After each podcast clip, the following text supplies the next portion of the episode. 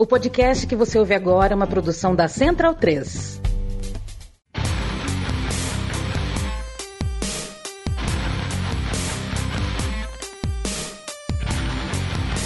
Começa agora o Xadrez Verbal. Bom crepúsculo, ouvintes da Central 3. Está começando mais uma edição do Xadrez Verbal, a sua revista semanal de política internacional em formato podcastal. Meu nome é Matias Pinto e, como sempre, estou ao lado dele, meu amigo e companheiro Felipe Nobre Figueiredo, o homem por trás do tabuleiro. Olá, meu caro Matias. Olá a todos os nossos ouvintes, todo mundo que nos ouve, nos divulga, nos prestigia, nos ama, nos tolera, nos deseja, diz que nos odeia, mas não nos tira do ouvido. Esse vai ser um programa um pouco diferente, tá? Não vou usar a palavra especial, vou usar a palavra diferente. Por quê? Primeiro, é, eu estou em Nova York, por isso que você fez aquela brincadeira do Paulo Francis no último programa.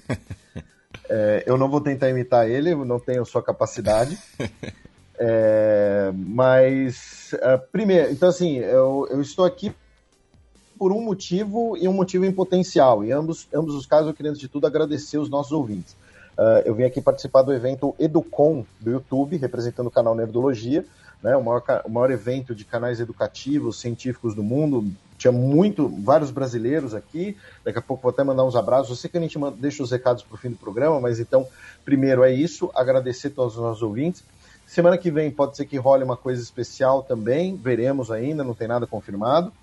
Uh, eu estou em Nova York, eu estou aqui, então, ostentando? Não, até porque nós estamos, eu estou gravando com o Matias, a gente estava aqui a última meia hora batendo cabeça do áudio. Eu estou gravando com o microfone do notebook, porque está dando alguma, algum, alguma incompatibilidade entre o meu microfone bom e o notebook, então já peço desculpas para os ouvintes, porque o, o áudio não vai estar. Tá talvez a da melhor qualidade. Né? Uh, dito isso, uh, lembrar também, uh, avisar, né, é nem lembrar, avisar todos os nossos financiadores que eu mandei um vídeo para eles, seja no canal do Telegram, seja lá no grupo do Facebook, seja pelos e-mails cadastrados, está lá no mural do Padrim. Tá? Eu mandei um vídeo para eles sobre os brindes desse final de ano, uh, com todos os esclarecimentos necessários tal, e, e me colocando à disposição. Uh, mandar um abraço muito especial para Antônio, do Google, que uh, foi um dos organizadores do evento, né, do Educom, foi muito legal, muito solícito.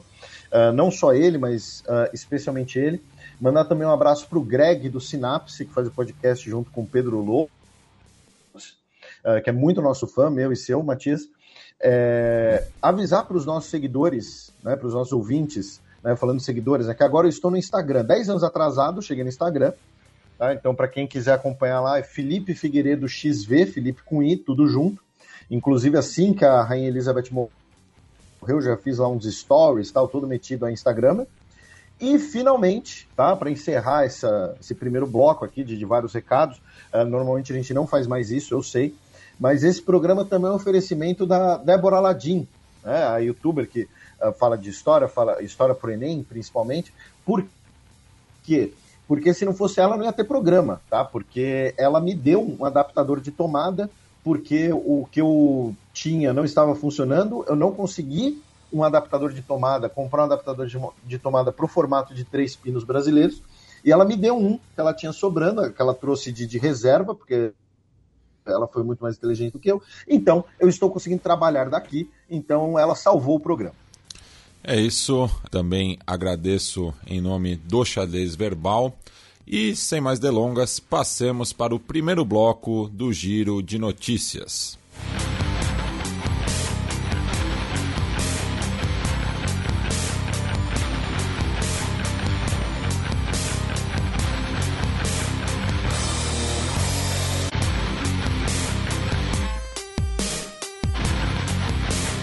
Giro de Notícias.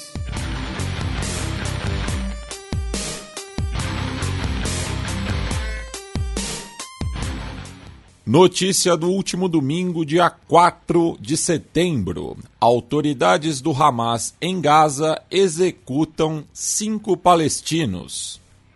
Pois é, tivemos uh, cinco execuções, nesse caso, execuções do que seriam a, a, pena de morte. Né?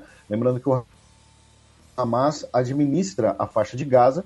Uh, desses cinco, três haviam sido condenados por assassinato e dois foram executados por colaboração com autoridades inimigas, né? uh, autoridades da ocupação, melhor dizendo, colaboração para, com autoridades da ocupação.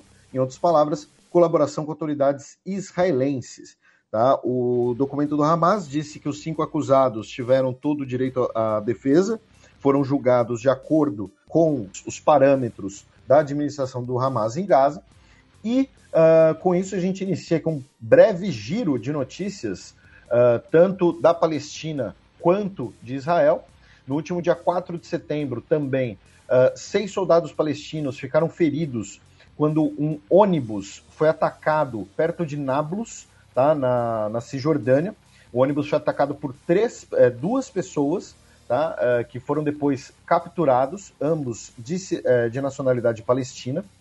Uh, nós tivemos um palestino chamado Gassan Tayé, que foi morto uh, em um ataque a um campo de refugiados, o campo de Al-Farah, perto de Tubas. Tá? Ele foi morto em uma operação policial após uh, levar um tiro e uh, os familiares e amigos dele disseram que o disparo foi sem provocação, que ele estava numa área aberta, que ele não estava portando nenhuma arma, nenhum objeto suspeito e que uh, ele não recebeu nenhuma ordem de, de, de se render, de, de, deitar no chão, alguma coisa do tipo.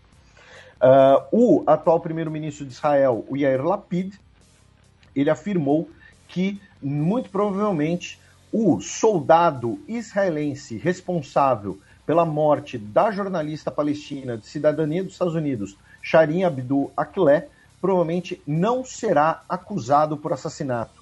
Tá? Ele disse que o disparo muito provavelmente foi por acidente, embora o disparo foi confirmado que saiu de uma arma de um soldado israelense. Lembrando que é muito difícil que o Yair vai, na visão política israelense, né, na visão do, da política interna israelense, jogar um soldado ao julgamento público, ao escrutínio público, na véspera das eleições. Né? Então, ele está basicamente tendo um comportamento eleitoral. Uh, também em relação a Israel, o governo israelense convocou de volta o seu embaixador ao Marrocos, o David Govrin, o Davi Govrin, o primeiro embaixador israelense no Marrocos. Por quê? porque ele sofreu diversas acusações eh, internas ao Ministério de Relações Exteriores de Israel de uh, assédio sexual, assédio moral e uh, corrupção. Sendo que nesse caso não é corrupção de que ele teria uh, recebido propina, seria algo como que a gente chama de abuso de poder, abuso de autoridade. Tá? então ele recebeu essas diversas denúncias ele que foi embaixador de Israel no Egito, inclusive de 2016 a 2020. Tá? Encerrando esse pequeno bloco, um homem de 38 anos que trabalhava como faxineiro na residência oficial do ministro da Defesa de Israel foi preso por ter oferecido uh, a um grupo próximo ao Irã para espionar o Benny Gantz, é, o ministro da Defesa, que também é um candidato nas eleições vindouras. Uh, e o, o homem, o Omri Goren Gorochovsky, admitiu que ele se ofereceu e ele teria justificado a sua oferta por questões financeiras, tá? dizendo que ele estaria endividado e que uh, ele teria inclusive recebido ameaças por causa de suas dívidas, ele precisava de dinheiro, então ele teria oferecido para espionar o Benny Gantz. E claro, né, ele achou que, que, que, ninguém ia descobrir, que, que, que o, o, cara que trabalha na residência do ministro da Defesa de Israel não vai ter, não vão checar todos os contatos do cara, não vão checar o celular dele, o celular dele deve, deve, deve, deve ter um, um spyware, inclusive. Enfim, e aí ele foi preso e admitiu alegando que foi por conta dessas dívidas. É, é qual é o nome mesmo da, da, daquele software israelense? O Pegasus. O Pegasus, né? Porra, o cara foi muito inocente, né? Notícia da segunda-feira passada, dia 5 de setembro. Suprema Corte do Quênia confirma a vitória de Ruto nas eleições presidenciais. Pois é, William Ruto foi declarado, né, confirmado, melhor dizendo, o vencedor das eleições quenianas. Né? Lembrando que uh, nós tivemos a declaração dos resultados, foram resultados apertados, mais da metade dos integrantes do Comitê Eleitoral Queniano renunciaram por não reconhecer os resultados, afirmando que o processo de contagem foi suspeito, porque, especialmente porque proibiram os observadores internacionais de estarem na sala. O, uh, o derrotado, né, o segundo colocado, o Raila Odinga, entrou com recurso na Suprema Corte queniana e a presidente da Suprema Corte queniana, a Marta Come, uh, anunciou que, e a gente até comentou isso, não lembro se foi no programa passado ou retrasado, né, quais eram as perguntas que a Suprema Corte Keniana responderia. Tá? Uh, e todas elas foram unanimamente rejeitadas. Então, o William Ruto foi confirmado como vencedor das eleições quenianas. Não vamos caçar o seu peão promovido. Já o Raila Odinga, ele disse que respeitamos a opinião da corte, embora veementemente é, discordamos dessa decisão. Tá? É, a corte entregou o seu veredito e eu recebo com grande humildade. E ele também pediu aos seus apoiadores para é, não, não, não agirem de forma desordeira, né? acho que é a melhor palavra, a melhor tradução, né? não agirem de forma desordeira, ou seja, não é nem falando apenas de violência, mas também, por exemplo, sei lá, de, de barricadas, saques, depredar, depredar propriedades, coisas desse tipo. Ele pediu para os seus apoiadores não agirem de forma desordeira. Uh, ainda pensando aqui na né, no parte do continente africano, né, a gente também vai passar em outras notícias do Giro de Notícias pelo continente africano. Pelo menos 19 pessoas foram mortas na Somália em um ataque do Al-Shabaab e o ataque destruiu diversos caminhões com alimentos que estavam sendo distribuídos uh, na região pelo Programa Alimentar da ONU. Tá? E junto com isso, infelizmente, a Unicef uh, soltou um relatório afirmando que uh, pelo menos uh, eh, 700 crianças morreram em centros de nutrição na Somália, tá? devido à desnutrição aguda, malária, cólera e uh, também até mortes por sarampo e catapora também. Esse número é entre janeiro e julho de 2022, tá, gente? Não é um número acumulado nem nada. Tá? Então, infelizmente, é uma situação bastante complicada, agravada por cinco anos de seca já na Somália. Né? Óbvio que não é apenas a seca. O Xadrez Herbal é um programa que sempre fala da África, a gente já falou muito do Al-Shabaab por aqui, falamos já do contexto somali. Junto com isso, que nós temos a seca. Por outro lado, no Chad, ali perto, nós tivemos as chuvas mais torrenciais em 30 anos que deixou cerca de 70 mil pessoas desabrigadas, inclusive pessoas em regiões da capital, devido às cheias dos rios. Tá? Várias ruas da capital do Chad, inclusive, ficaram é, é, debaixo d'água. E finalmente, o Mali libertou três soldados marfinenses que estavam sob custódia do Mali. Recordando o que aconteceu, né? o Mali está uh, expulsou a maior parte das forças estrangeiras que estavam agindo no país sob bandeira da ONU ou sob a missão militar francesa. No caso da missão militar da ONU, o Mali não tem como simplesmente expulsar todos uh, sem causar uma crise política. Então, o que o Mali tem feito é interromper a rotação de tropas. Então, o soldado vai embora, o soldado que chega para substituir ele, o Mali não deixa entrar. Então, algumas semanas atrás, né, 49 soldados marfinenses haviam sido detidos sob a acusação de que entraram ilegalmente armados no país. Agora, três deles foram libertos, 46 continuam sob a custódia do Mali. Notícia da última terça-feira, dia 6 de setembro. Exército paquistanês rebate comentários difamatórios do ex-primeiro-ministro. O Irã Khan, ele ele tem sofrido um processo de perseguição política, sim, tá? Uh, ele esteve, uh, assim, o Irã Khan, a gente citou ele, citou a aparição dele e de uh, pessoas da família dele em documentos, né, nesses grandes vazamentos. O Irã Khan tinha uma relação ruim com o parlamento, especialmente com as lideranças, entre aspas, tradicionais paquistanesas. Ele tem sofrido uma perseguição política. Não vou dizer que ele sofreu um golpe, porque é um regime parlamentarista, ele sofreu um voto de desconfiança. Agora, ele deu um, provavelmente um tiro no pé. Por quê? Porque nós temos um Fronteiras Invisíveis sobre história do subcontinente indiano, que a gente precisa se aprofundar mais, a gente já comentou isso aqui. E a história do Paquistão, o, o grande ator político da história paquistanesa uh, são as Forças Armadas, Exército.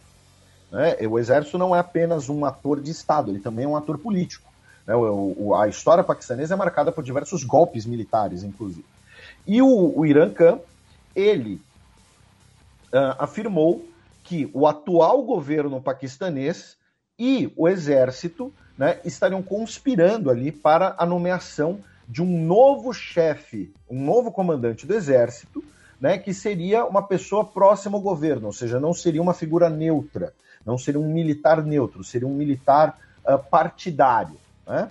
Uh, e aí, o próprio comando do exército né, uh, rejeitou né, essas acusações, disse que ficaram surpresos, que elas são dif difamatórias, desnecessárias e que uh, estão tentando escandalizar o processo de escolha do comandante do Exército. Não é o comandante do Exército, o comandante do Estado-Maior do Exército. Né? E esses comentários não seriam no interesse nem do Paquistão, nem da instituição. Então, quando eu digo que é um tiro no pé, porque o, o Irã ele tem muitos apoiadores populares. Você tem um governo tecnocrata hoje no Paquistão que não tem tanto apoio popular assim. Mas agora, muito provavelmente, ele vai ter o apoio das Forças Armadas, que, repito, esse grande ator político da história recente paquistanesa. E o Irã Khan também vai responder a mais acusações na justiça, agora sobre desacato. Né? Desacato, assim, tirando o cara que, sei lá, que tenta bater num policial, uh, uh, ou, sei lá, tacar uma, um, algum, tacar uma cadeira no juiz, desacato muitas vezes é utilizado né, como ali uma maneira de você silenciar alguém. Então, enfim. E, infelizmente, o Paquistão né, continua com diversas regiões debaixo d'água, depois daquelas chuvas torrenciais. Boa parte do território paquistanês fica no Vale do Rio Indo, 30% do território paquistanês chegou a ficar debaixo d'água, e tem uma grande preocupação agora, que é o seguinte: uh, é o Lago Manchar, tá? É, é, parece mancha né, em, em, português, porque ele estaria, né, o lago ele estaria sobrecarregado de tanta água e tem um risco do lago simplesmente, é, é, de algumas, é, algumas margens do lago simplesmente desabarem, desmoronarem, melhor dizendo, né, e essa água ser então levada para outras regiões. E é um lago que fica numa região relativamente alta, tá?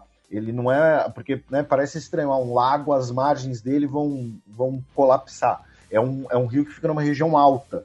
Então pode levar a, a, a mais problemas ainda em relação à chuva. Na Índia, o Raul Gandhi, o líder do Congresso Nacional Indiano, o principal movimento secular indiano ligado à independência do país e de oposição Narendra Modi, convocou uma marcha nacional de 3.500 quilômetros para conter o ambiente de ódio e uh, melhorar, uh, lutar por melhorias na vida do povo contra o aumento dos preços da inflação e o aumento do preço do arroz. Né? É claro que isso também está ligado ao fato de que ele é o principal líder da oposição e o principal candidato a premier em 2024 contra o Narendra Modi. E, finalmente, no Sri Lanka, para a gente ficar no subcontinente indiano, um, a missão das Nações Unidas para o país afirmou que o Sri Lanka precisa reverter o seu processo rumo à militarização, né, que foi algo que a gente comentou durante o auge dos protestos, né, porque quando você dava muitos poderes né, às Forças Armadas, usando eles como polícia para conter os protestos, uh, uma hora isso poderia se votar contra o próprio governo, até porque você não tem um governo hoje de grande legitimidade no Sri Lanka. Você tem ali uma espécie de governo, entre aspas, de acordo nacional, pós-renúncia do Gotabaya Rajapaksa, do Gotabaya. Né? O Mahinda continua sendo uma figura poderosa. Então, a ONU pediu pela reversão da militarização do país. Bem, agora a gente atravessa o Irã em direção ao Iraque, já que na quarta-feira, dia 7 de setembro, a Suprema Corte do país diz que não pode dissolver o parlamento. Basicamente, o que eles estão fazendo é salvar a própria vida, né? tirar o deles da reta, né? nessa grande crise institucional que está enfiado o Iraque já há alguns anos. E aí, a Suprema Corte afirmou que eles não têm autoridade para, para é, dissolver o parlamento e forçar a convocação de novas eleições. O presidente quer novas eleições e falou: parlamento que precisa se dissolver. Aí entraram na Suprema Corte, falando: olha, pode sim, vocês podem dissolver o parlamento? Eles falaram: não, o parlamento tem que se dissolver. O parlamento quer se dissolver? Não, mas também ele não consegue formar nenhum governo. Nisso nós temos o movimento sadrista, né, como os principais protestos nos últimos meses. Uh, é, é, então, assim, e como eu disse, eles basicamente salvaram, estão salvo, tentando tirar o deles da reta e salvar a própria vida. Porque se eles dissolvem o parlamento, aí vão ser as outras milícias, inclusive milícias pró-Irã e milícias, eh, milícias sunitas, que vão se levantar e vão, inclusive, querer pegar eles. Né? Lembrando que é, como parte dos protestos sadristas, acho que foram duas ou três semanas atrás, que a Suprema Corte foi cercada. Ela foi cercada pacificamente, né? Foi uma. Uh, quando as pessoas sentam, né? O que em inglês chamam de sit-in, né? Não sei como seria a melhor tradução. Né? Mas quando as pessoas sentam em volta do prédio para impedir que o prédio seja acessado, no caso, pelos juízes. Então, o que eles estão fazendo é basicamente falar: olha, a gente não pode fazer nada, não olha para a gente, tá? Por favor, deixa a gente continuar aqui de boas. Né? Ainda na região, rapidamente vamos até o Iêmen. Uh, a Al-Qaeda reivindicou um ataque tá, uh, contra forças Houthis, uh, deixando cerca de 20 mortos essa semana, usando uh, veículos e também foguetes, tá? foguetes lançados a partir de lançadores improvisados em picapes. Né? A Agência Internacional de Energia Atômica soltou uma nota essa semana dizendo que não há progresso atual uh, nas conversas sobre acordo com o Irã e que não se pode mais garantir o caráter pacífico do programa nuclear iraniano, né, depois que o Irã anunciou o enriquecimento de urânio uh, a partir de determinadas porcentagens. E uh, do Irã, a gente cruza a fronteira para o Afeganistão, onde no, essa semana, no dia 5 de setembro, tivemos um ataque à bomba contra a embaixada russa em Cabul, que deixou seis pessoas mortas mais o terrorista, um ataque suicida, e dois funcionários russos da embaixada morreram, tá? Uh, além também de funcionários afegãos locais. Tá? É um caso raro, né? Porque mesmo pré-2011, né, você não costumava ter ataques né, a representações diplomáticas estrangeiras, e mesmo no período da, da insurgência, né, como às vezes é dito, uh, contra as tropas dos Estados Unidos, era muito raro você ter ataques em Cabul, até pelo fato de que Cabul tinha uma segurança muito maior. Né? O ataque, muito provavelmente, foi realizado por integrantes locais do Daesh. O Daesh, inclusive, depois, dois dias depois, uh, reivindicou a autoridade. Lembrando que o Daesh, né, o auto-intitulado Estado Islâmico, e o Talibã não são aliados. Ambos grupos são sunitas, porém eles não são aliados, especialmente dentro do Afeganistão. Bem, passemos agora para a coluna aberta, no qual eu e um convidado repercutiremos o plebiscito realizado no último domingo no Chile.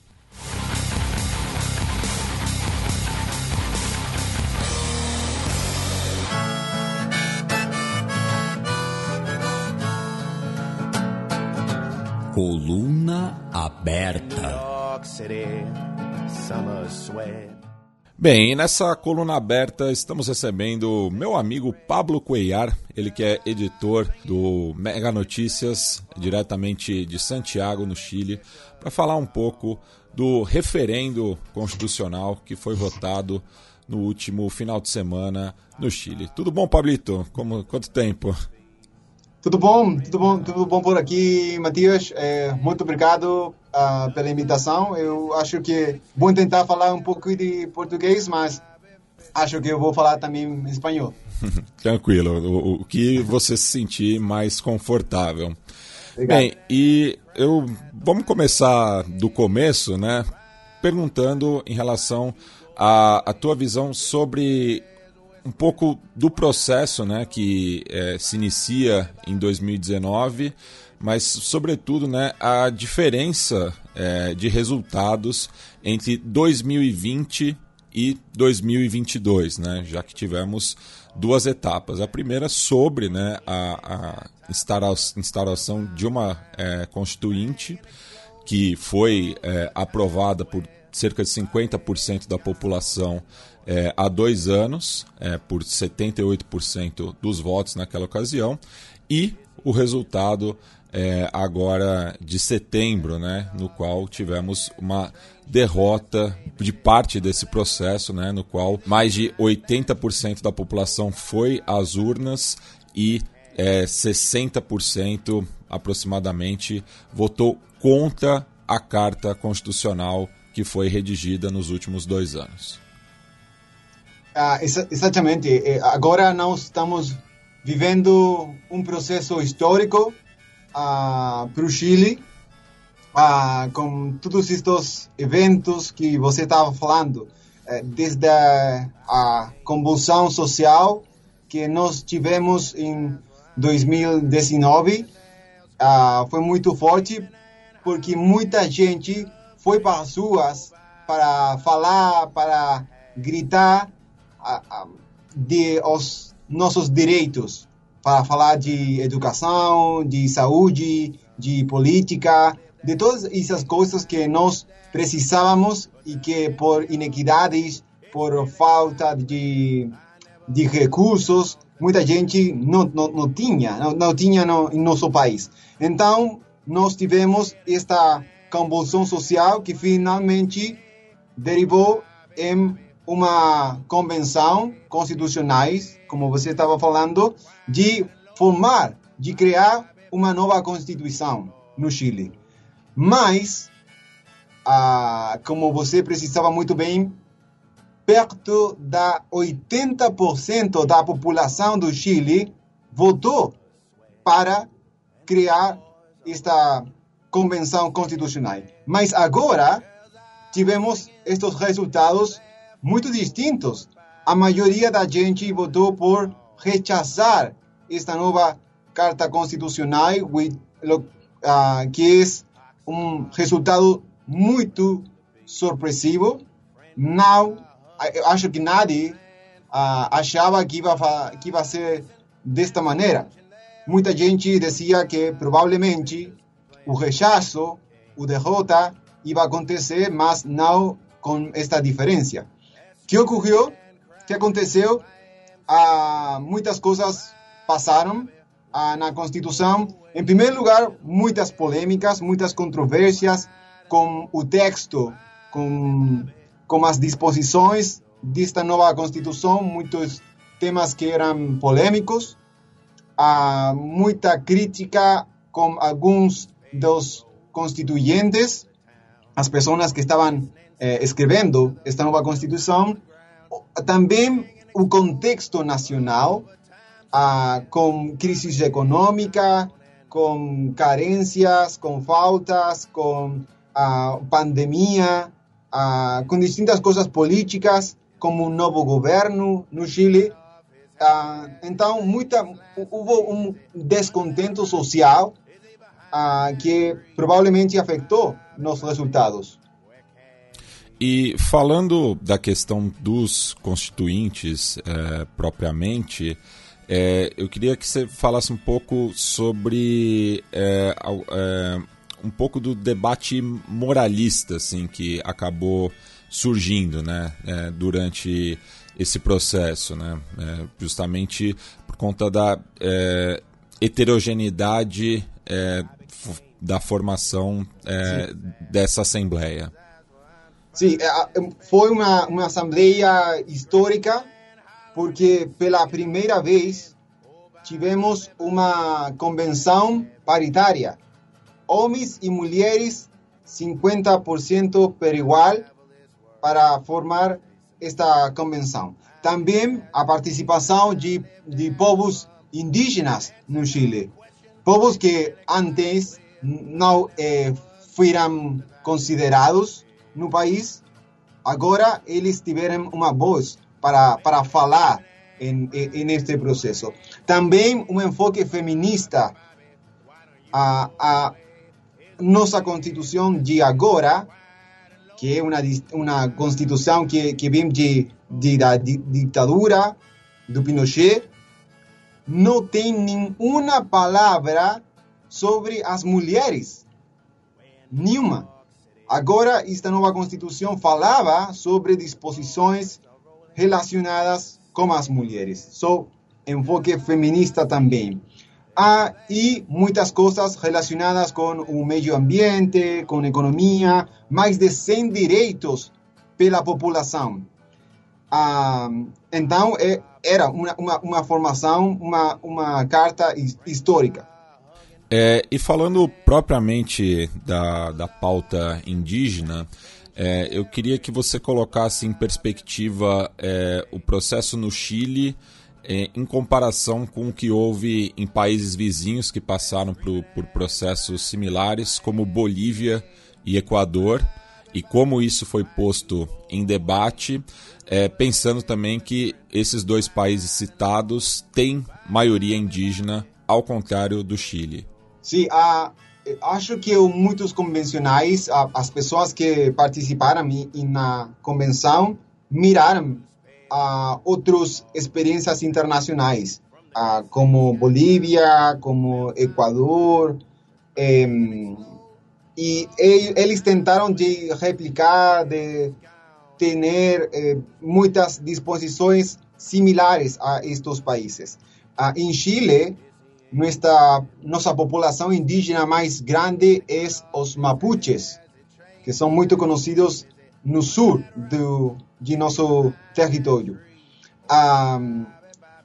Mas isto foi muito polêmico, porque eles moram, a população indígena do Chile, em uma área onde, onde há muitos grupos radicais que fa que fazem violência nas ruas, nas cidades, que não são parte das comunidades indígenas mais grandes, mas generam muita controvérsia, muito conflito em distintas cidades.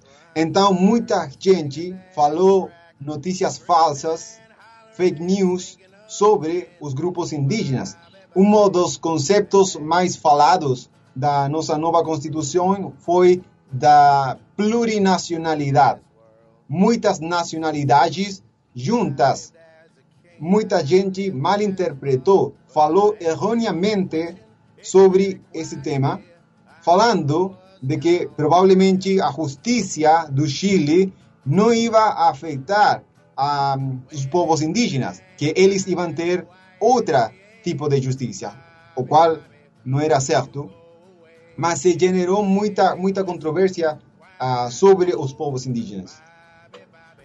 E falando nas fake news, é, fica até é, difícil imaginar a proliferação delas, visto que o, o texto constitucional é, a ser votado foi to, topo de vendas né, na categoria não ficção. Né? Então, como se explica esse paradoxo né, de, um, de, um, de um projeto tão lido, mas ter sido é, disseminada tanta mentira é, e inclusive até por conta do fact-checking ser tão simples, né? É, se você abrisse um arquivo de PDF é, para combater né, essa desinformação. É, eu gostei muito da, da gente foi para as livrarias, para lojas, para comprar uh, este texto, para, para lê-lo, para conhecer, saber mais sobre a nova Constituição. Mas também você tem que entender que a Constituição é muito técnico. Uh, não muita gente pode ler, conhecer, compreender de uma forma fácil. Há muitos tecnicismos, muitas palavras que são difíceis de, de entender, ah, por exemplo, com relação com, com água, com economia, com, com justiça. Então, foi difícil para a gente compreender alguns términos. Isto fez que muita gente ah, de partidos políticos ou inescrupulosos nas redes sociais compartilharam informação falsa, errônea, sobre isso. Fizeram muitas mentiras para um e para outro lado, não só por gente de, de rechaço, sino também para gente que buscava aprovar esta nova Constituição. Mas o que diz fact-checking é que a maioria da gente que fez notícias falsas, fake news, foi gente por, por, por rechaço. Então foi muito difícil. Mas acho que muitos uh, meios de comunicação fizeram também um trabalho muito bom enquanto a fazer fact-checking, poner as notícias que são falsas, que não é verdade o que estava acontecendo com esta nova Constituição. Eu acho que foi uma oportunidade para os jornalistas de fazer um melhor, maior e melhor fact-checking com esta nova Constituição. É, e a, a, gente sempre destaca aqui no xadrez verbal né, que também o Chile, ao contrário de boa parte do continente, o voto é facultativo. Menos é, nessa última é, votação é, do, do, desse final de semana, já que foi um voto obrigatório. Né? E como é, se deu isso né, também no debate entre a sociedade civil é, dessa obrigatoriedade e como que você vê esse movimento às urnas é, em, em, relação à, à, liberdade individual é, da pessoa de votar ou não? Acho que para o Chile foi, foi, foi bom ter a, o voto obrigatório. Eu, eu, eu acho que, que, como você diz, é importante que a gente tenha a liberdade de, de votar, de, de fazer o que é o estime conveniente. Mas em Chile, as nossas experiências não são muito boas. Por exemplo, sempre em eleições, plebiscitos, somente só 50, 60% da população vota. Isso é muito pouco, não é representativo. Eu acho que não é muito democrático que as autoridades, as políticas sejam votadas somente por uh, poucas pessoas ou, ou uma parte não tão representativa da população. Então, as autoridades uh, trocaram esta disposição, eles fizeram o voto obrigatório, também que de maneira automática a gente estivera apta para, para votar. Ah, muita gente votou neste plebiscito, mais de 13 milhões de pessoas ah, foram para as urnas para votar. Eu acho que isso foi, foi muito bom. Agora muita gente está ah, procurando de ter este mesmo sistema pelas próximas eleições. É, e pensando no, no mapa eleitoral chileno, né, a, a gente viu apenas alguns pontos é, de vitórias do apruebo, né? É, algumas comunas de Santiago, o voto no estrangeiro e também na ilha de Páscoa, né? Como se explica é, é, é, é essas vitórias isoladas? Em, em geral, as comunas, as províncias, as regiões de, do Chile votaram em maioria por uh, rechazar uma nova constituição. Estes casos, principalmente, é porque nessas comunas, nessas regiões, eh, as autoridades eram mais favoráveis para, para o apruebo. São eh, localidades que tiveram importância porque, porque as suas autoridades queriam votar por, uh, por, por apruebo. Pa, mas, como eh, eu disse eh, anteriormente, eu acho que, que nadie esperava, nadie achava que finalmente ia a ganhar o, o rechaço por, por tanta dif diferença.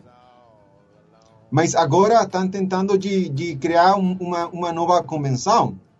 Ah, o governo do presidente Gabriel Boric ah, e a oposição do Chile estão agora ah, fazendo reuniões para ver a possibilidade de, de criar uma nova constituição que seria diferente da, da, da anterior. E falando do governo, né, tivemos também uma reforma ministerial logo após a, a derrota do último final de semana, né, já que é, a vinculação é, do Gabriel Boric com o processo constituinte era bastante nítida. É, e nesse processo é, da reforma do, do, gabinete, ele inclusive acabou deixando de lado alguns companheiros de militância estudantil, como o George Jackson. Né? Qual é o recado né, que, o, que o governo dá com essa medida? Ah, sim, eu tenho que falar que as pesquisas ah, e também os, os especialistas falavam de que de novo texto da Constituição era perto da governo.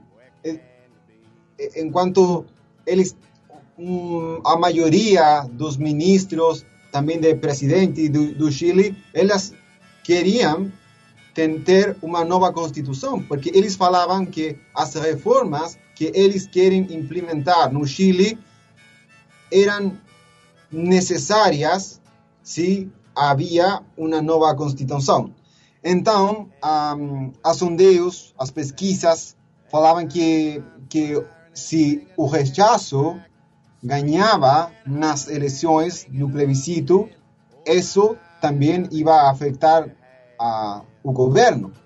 Então, finalmente, finalmente, como a derrota foi muito grande, o presidente teve que, que trocar dos, dos ministros. Ele fez uma reforma de seu gabinete.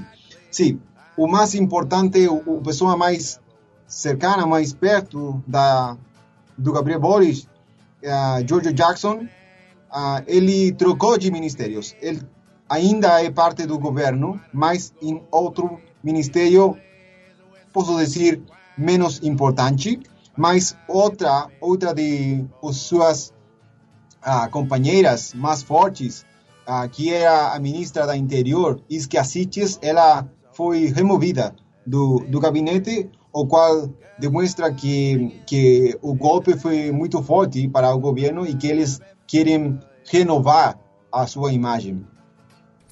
E falando do passado recente, né, que, que paralelos dá para se fazer com o processo ocorrido em 1988 e agora?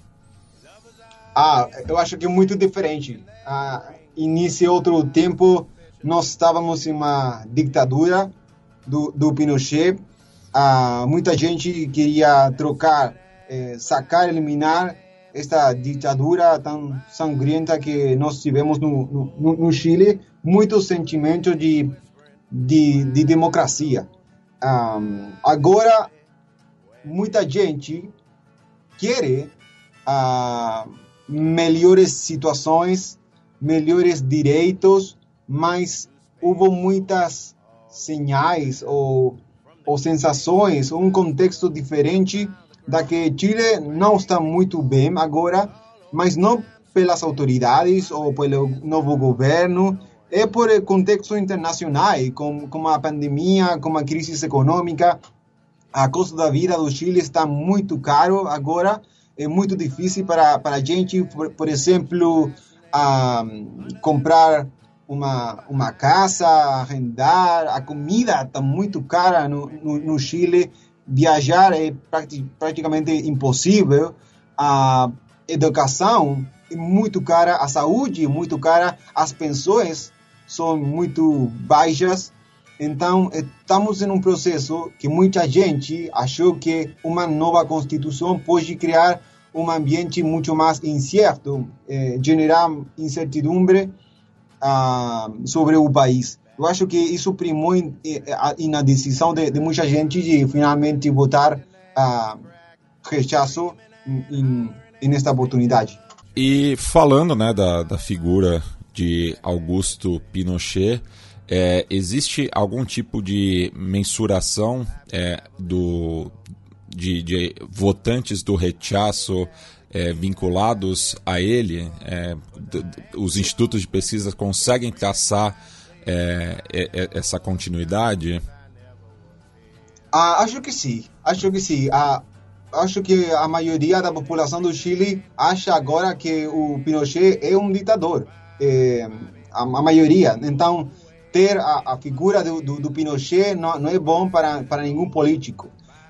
Se nós temos agora alguns partidos ah, mais, mais pequenos que gostam de, de Pinochet ainda, alguns senadores que han falado anteriormente, eh, falando bem de, de, do, do Pinochet, mas eu acho que transversalmente a maioria dos políticos sabem que a figura de Pinochet, você não pode falar agora, porque é, é muito controvertido, a maioria da gente não quer ter outra nova ditadura, a democracia é muito importante no nosso país, ah, então, a figura do Pinochet.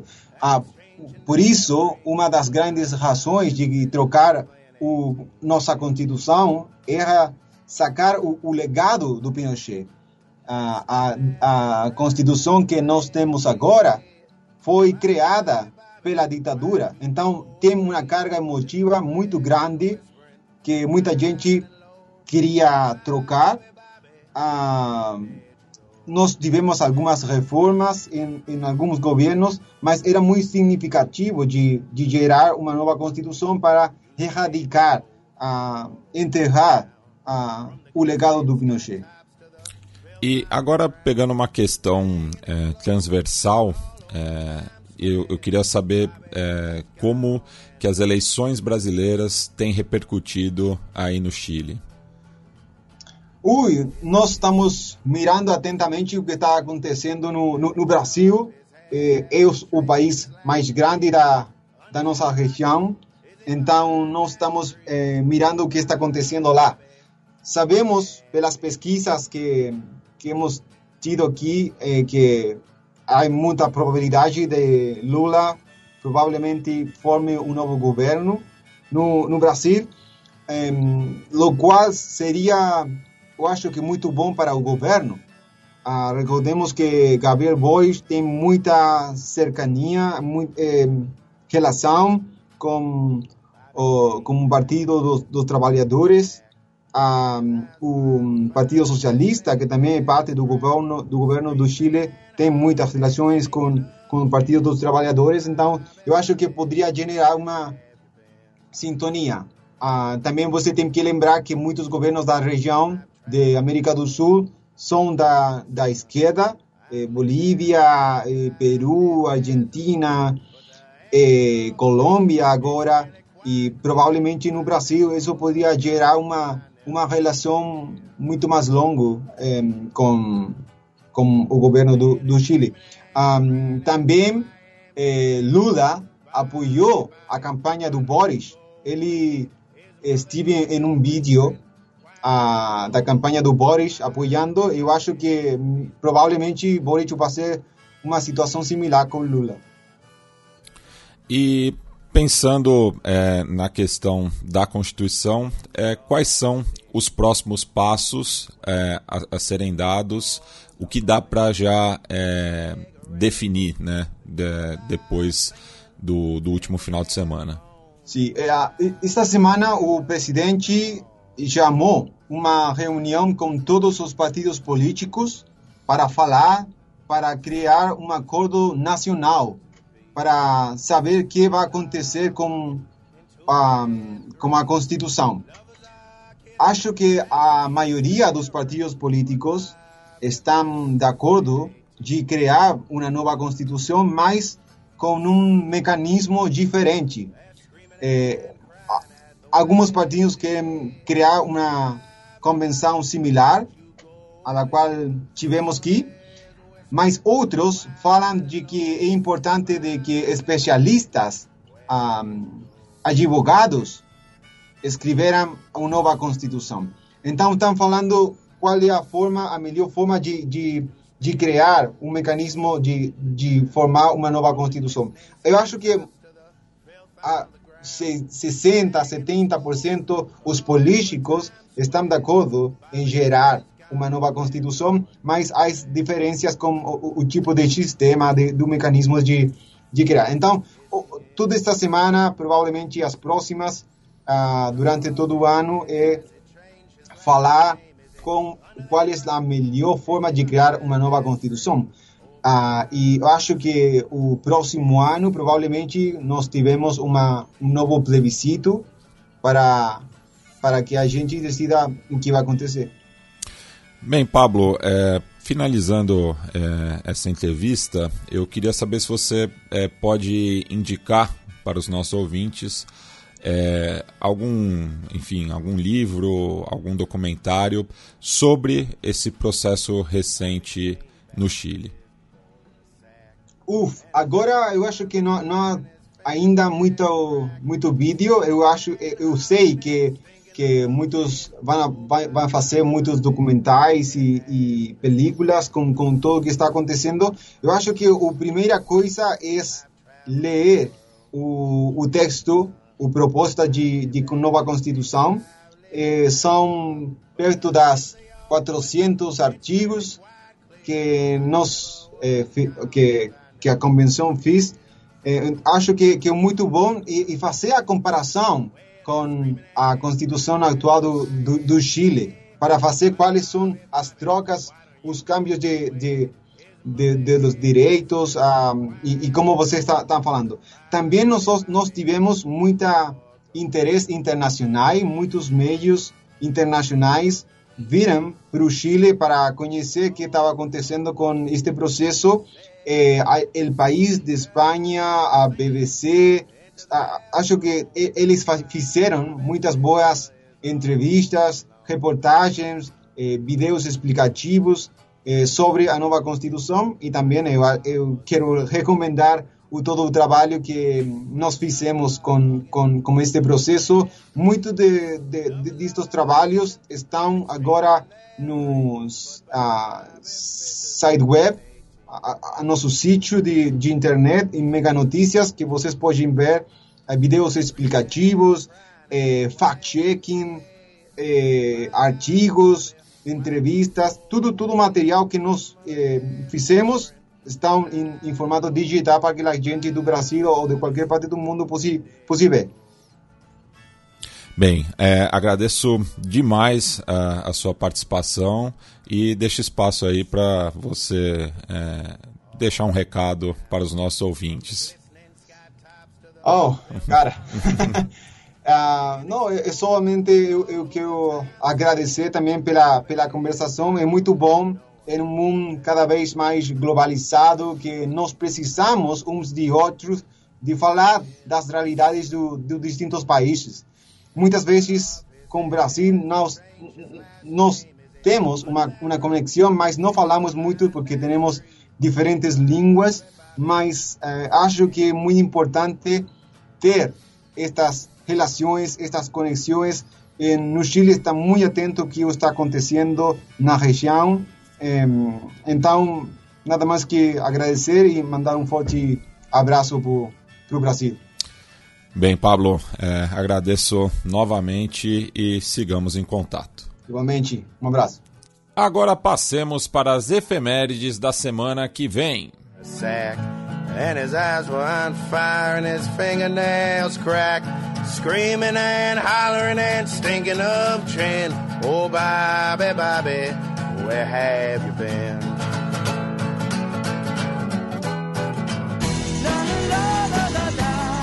Semana na História.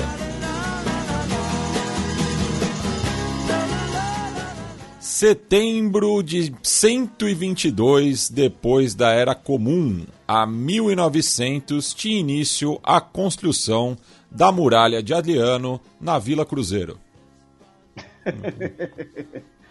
é, Adriano Imperador né, mandou construir um muro mais ou menos aí 1900 anos atrás, né? A gente sabe que foi em setembro de 122, não sabe o, o dia exato. E a muralha de Adriano é interessante, ela é curiosa porque ela corresponde boa parte, né? É uma, é, não boa parte literalmente, né? Mas ela corresponde assim de forma interessante à, atual fronteira entre uh, Inglaterra e Escócia, né? Então é um tema que a gente vai falar um pouquinho mais daqui a pouco. Então, é, achei curioso a gente colocar isso aqui hoje. E no próximo domingo completam-se 100 anos da criação do Mandato Britânico da Palestina, que ocorreu em 11 de setembro de 1922. A criação do mandato britânico da Palestina, né, que ocorre ali depois da Grande Guerra, né, com o fim do Império Otomano, a criação dos mandatos da Liga das Nações, geridos por potências europeias, e depois teremos a partição do mandato britânico da Palestina, que leva né, a, a, a, criação do Estado de Israel e do Estado da Palestina, divisão do mandato em duas regiões, e também um corpo separatum né, de Jerusalém, que não seria de ninguém, né, por assim dizer. E também no domingo completam-se 25 anos do referendo sobre a criação do parlamento escocês em 1997. O referendo de 97 né, não foi um referendo sobre a independência, foi um referendo sobre a criação do chamado uh, parlamento devolvido, né, porque o Reino Unido não é uma federação. Então, os poderes do parlamento escocês, do parlamento da Irlanda do Norte, né, das assembleias de Gales, uh, são chamados de poderes devolvidos, ou seja, eram poderes que estavam em Londres e foram devolvidos para essas regiões. Né? Então, teve o um referendo de, perguntando né, uh, se a população escocesa, só os escoceses votaram, né, se eles queriam ter um parlamento próprio, inclusive com poderes fiscais. E 74% da população votou a favor que sim. Uh, dois anos depois, inclusive, uh, tivemos uh, o início do parlamento e o Sean Connery estava presente, né, e tal, usando ali usando ali uma, um, um traje né, escocês. Então, é, isso, novamente, outra efeméride que dialoga com o, o conteúdo do programa. E lembrando que é, tanto escoceses, galeses e norte-irlandeses têm representação também na Câmara dos Comuns. Bem, passemos agora para o match no qual o Felipe dará uma volta pela Bacia do Pacífico.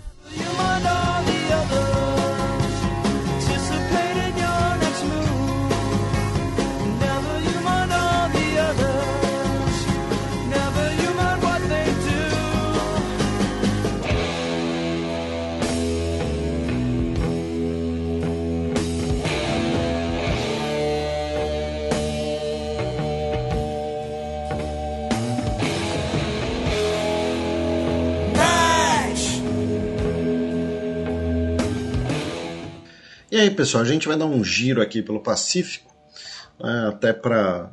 Eu estou gravando esse bloco né, é, para facilitar um pouco a logística da gravação desse programa.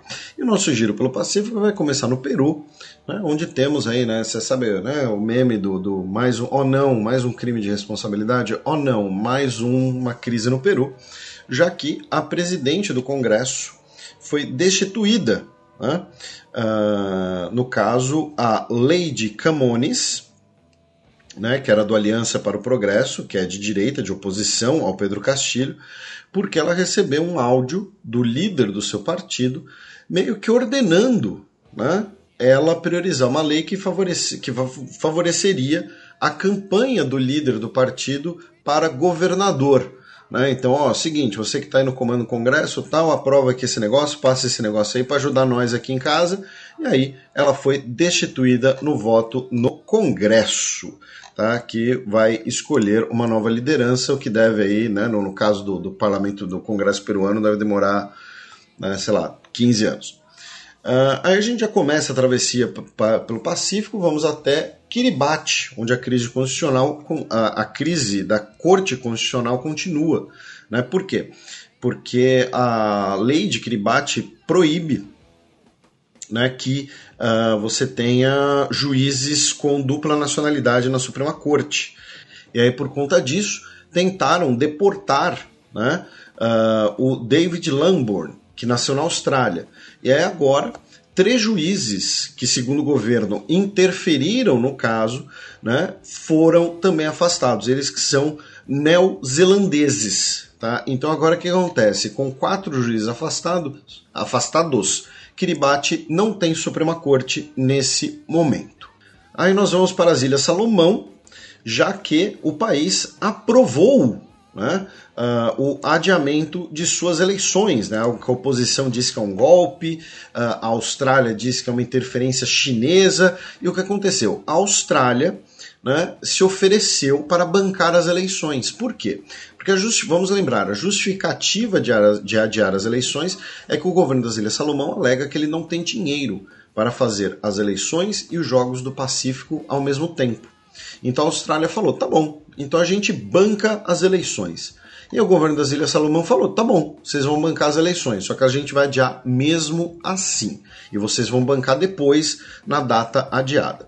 Falando em Austrália e ilhas da região, o governo australiano, pelo seu primeiro-ministro Anthony Albanese, assinou um acordo né, de segurança com o Timor-Leste, assinado pelo presidente José Ramos Horta. É, lembrando que ambos os países né, têm uh, uma, uma, divergência fronteiriça, na, uma divergência marítima, que passa em campos de petróleo e de gás. Né? e o Timor-Leste foi espionado pela Austrália, né? A gente comentou aqui um pouco quando isso repercutiu, isso não é teoria da conspiração nem nada, né? Então tivemos aquele delator, inclusive, que até hoje a, a, a identidade dele não foi revelada, mas então Timor-Leste e Austrália assinaram esse acordo né, de segurança e que, segundo o Antônio Albanese, é para dar um novo, uma, iniciar uma nova era né, um novo capítulo, melhor dizendo, na relação entre os dois países. De lá nós vamos para Taiwan, já que a venda de 1,1 bilhão de dólares em armamentos dos Estados Unidos para Taiwan foram aprovadas, né? lembrando que são mísseis antiaéreos e mísseis antinavio.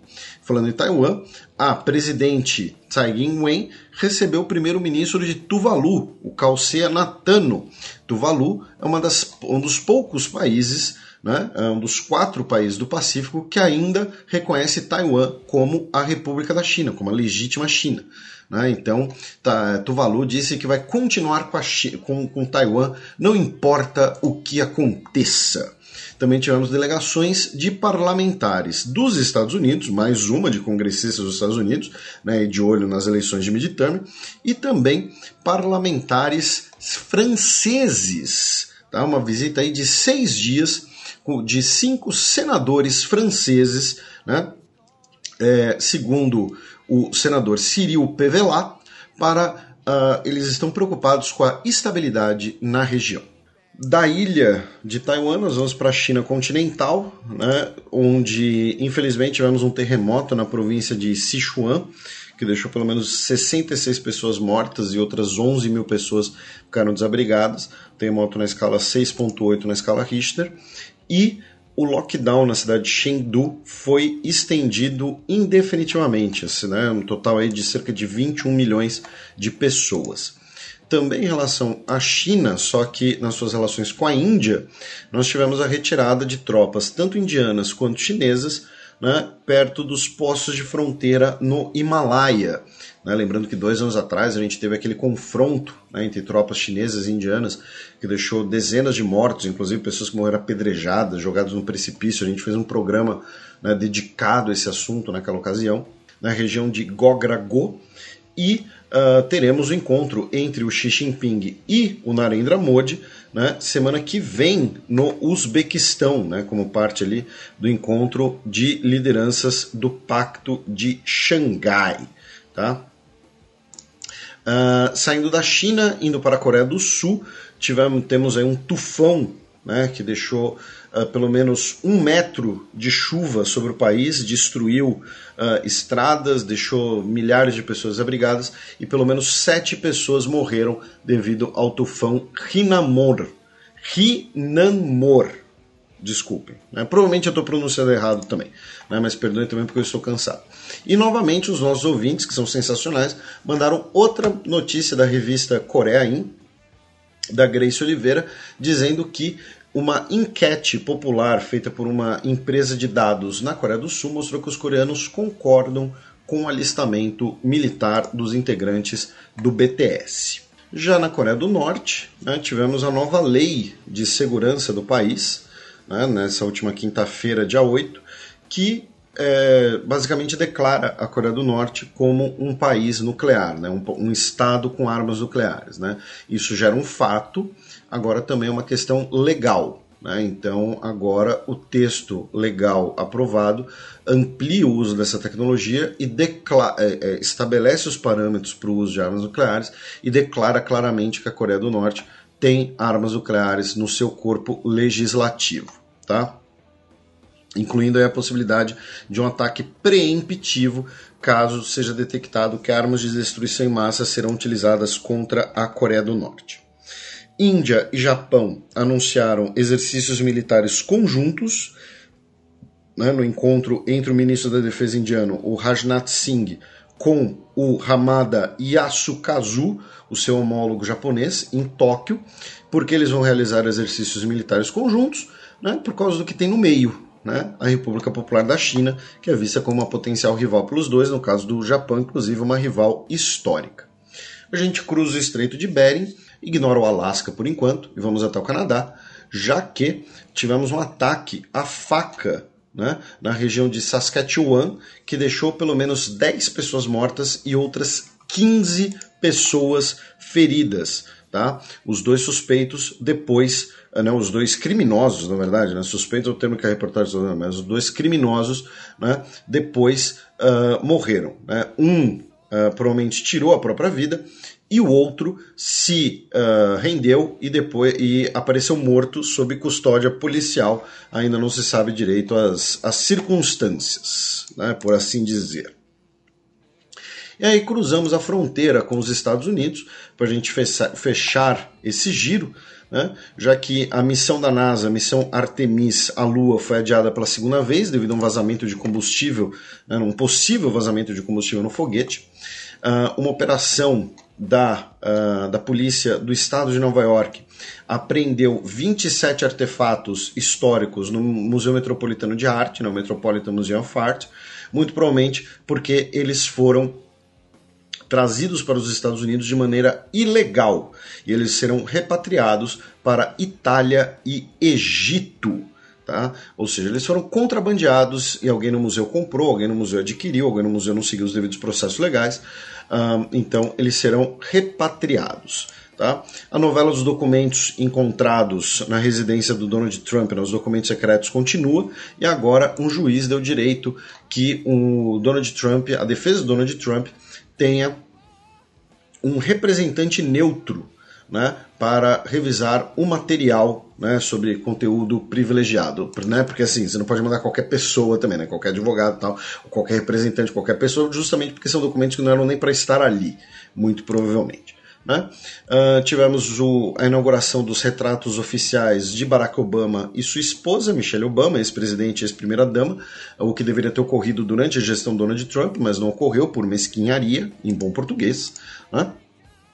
Uh, o Steve Bannon se entregou às autoridades, embora ele tenha se declarado inocente né, de fraudar uh, os doadores que contribuíram para uma campanha para o muro, né, construção do muro entre Estados Unidos e México. E finalmente, um homem do estado do Nebraska, o Dwayne Hansen, de 60 anos, ele navegou pelas águas do rio Missouri, ele navegou 61 quilômetros dentro de uma abóbora. É, ele usou uma abóbora gigante como se fosse uma canoa. Tá? Procurem isso e ele vai entrar no livro do Guinness, né, o livro dos recordes. E essa é a melhor notícia possível para encerrar esse bloco. Né? O cara navegou pelo rio Missouri dentro usando uma abóbora como canoa, né? remando assim. É, é, é sensacional. Ah, então, por isso, a gente fecha por aqui. Com isso, melhor dizendo. Agora vocês ficam com o cheque no qual eu e o Felipe daremos um giro pelo velho continente.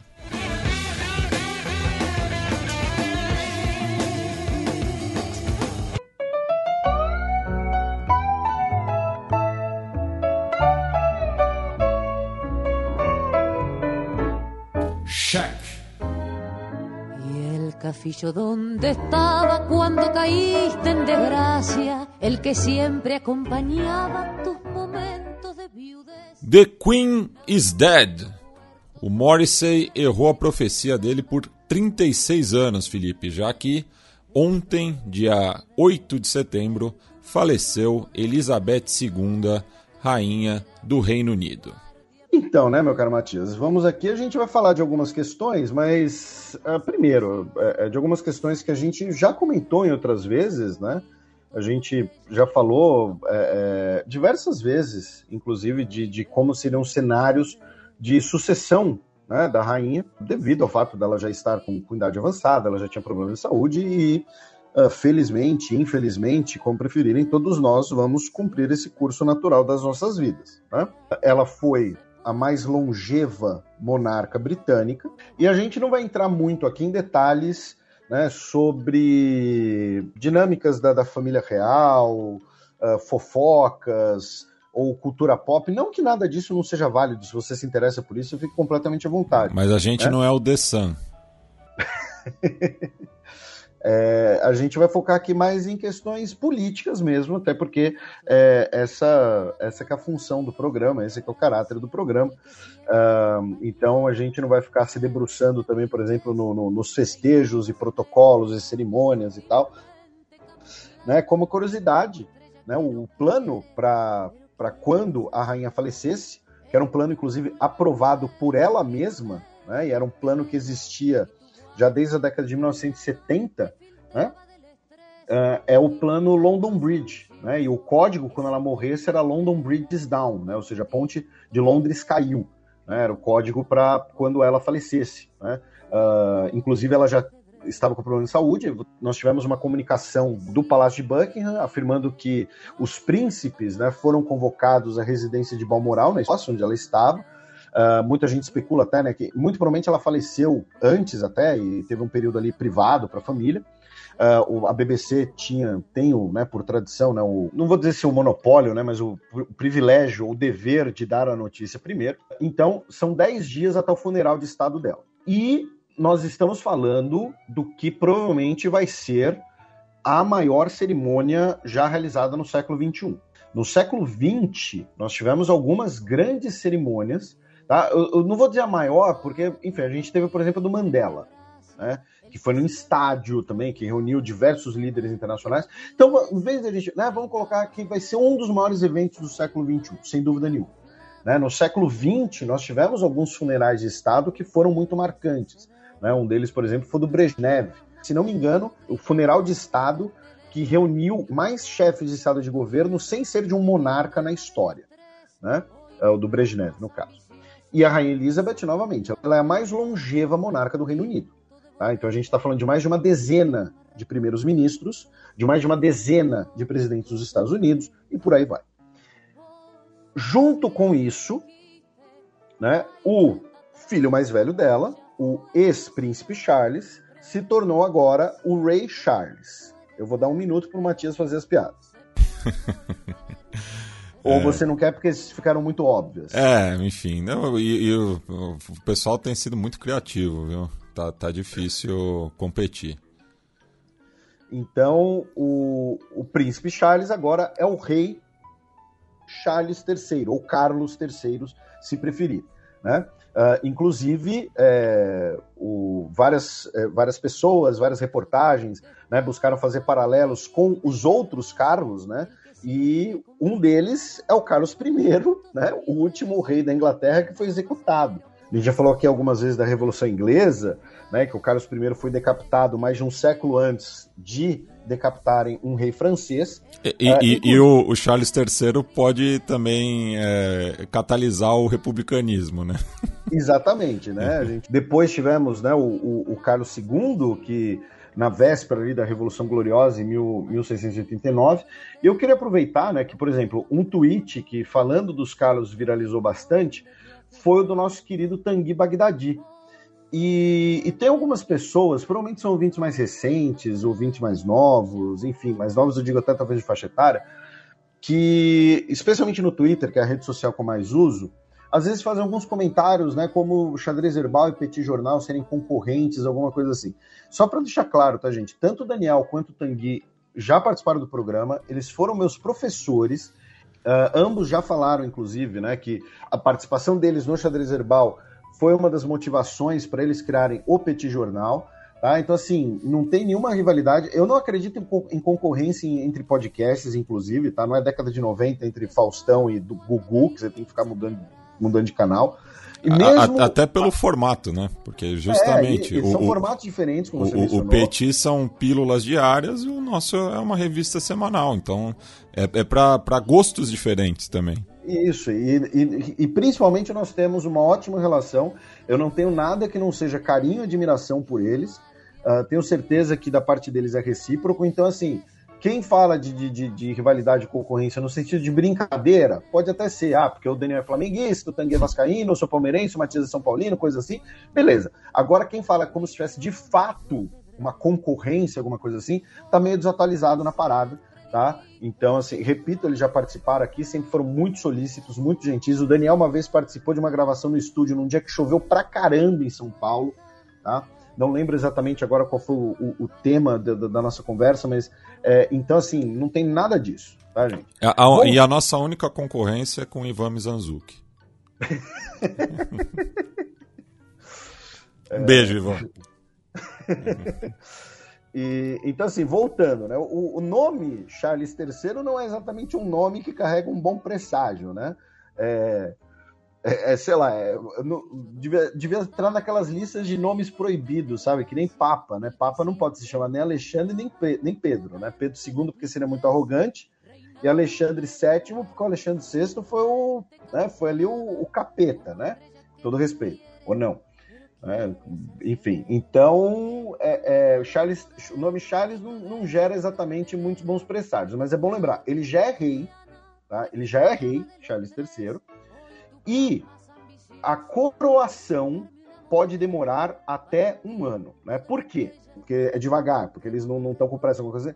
Não, é inclusive por respeito, por né, cumprir os ritos, ritos de luto, ainda mais no caso da Rainha Elizabeth, que, repito, é a monarca mais longeva. Eu vi uma estatística nas internets, né, a fonte é a internet, então não sei se está correto, mas que 90% das pessoas do mundo não viram outro monarca britânico que não seja Elizabeth II. Tá? É bem possível. É... Então, é, 90% das pessoas no mundo não viram outro monarca britânico que não fosse ela. Né?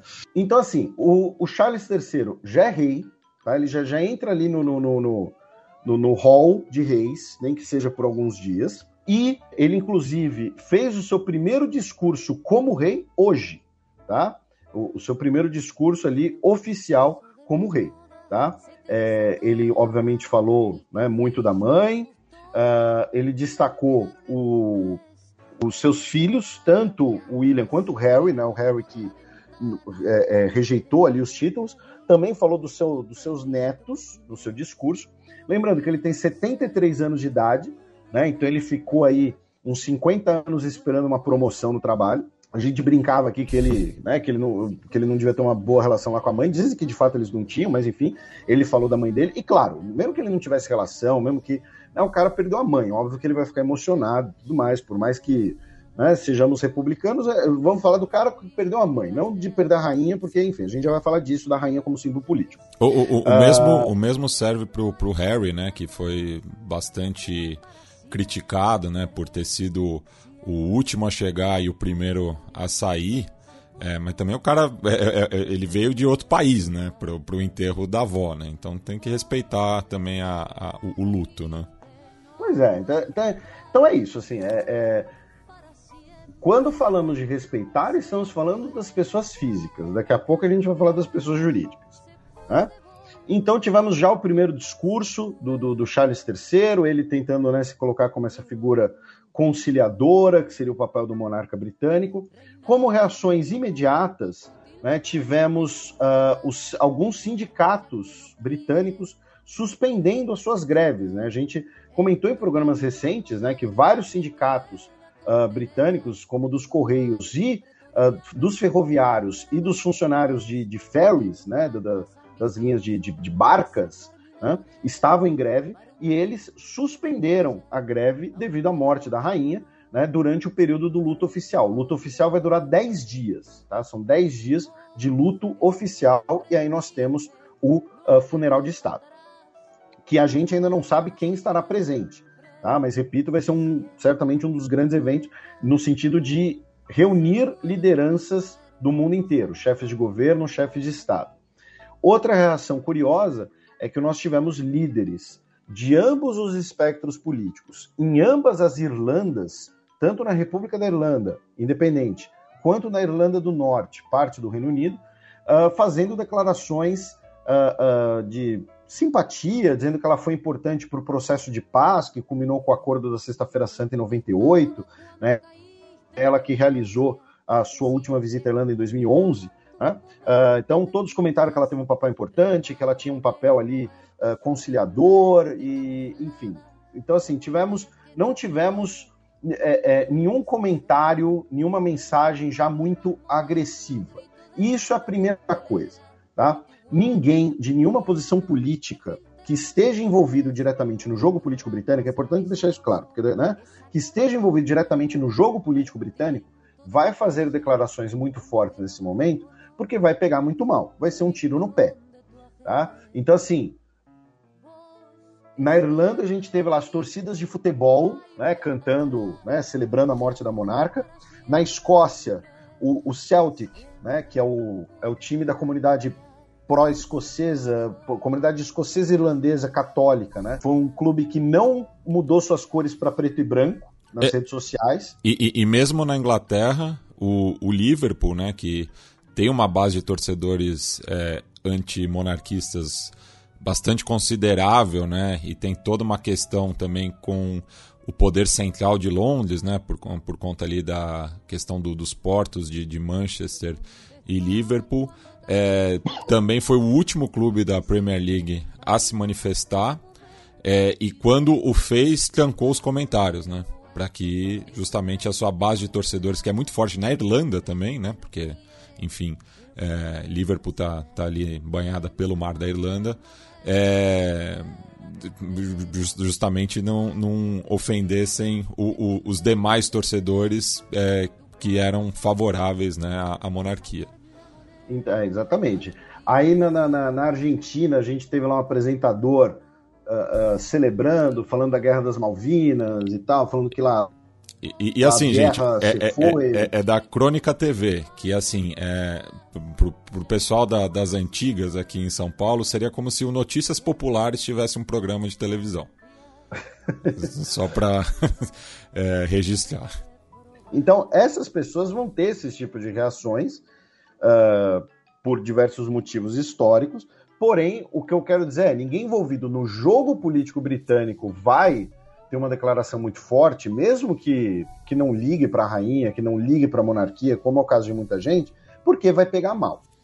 E aí a gente entra num, num, fenômeno muito importante, muito curioso e essencial da gente transmitir para os nossos ouvintes, que era o seguinte: a rainha Elizabeth II, ela era ela se tornou, né, ela, ela, era desde o início, talvez, do, do, seu reinado, mas especialmente ela se tornou a partir do momento que, que ela foi avançando, a sua idade foi avançando, né, a sua fisionomia foi mudando, ela se tornou ali uma espécie de avó simpática de todos os monarquistas britânicos e do Império Britânico. E isso serviu a dois propósitos. Um deles, mais explícito.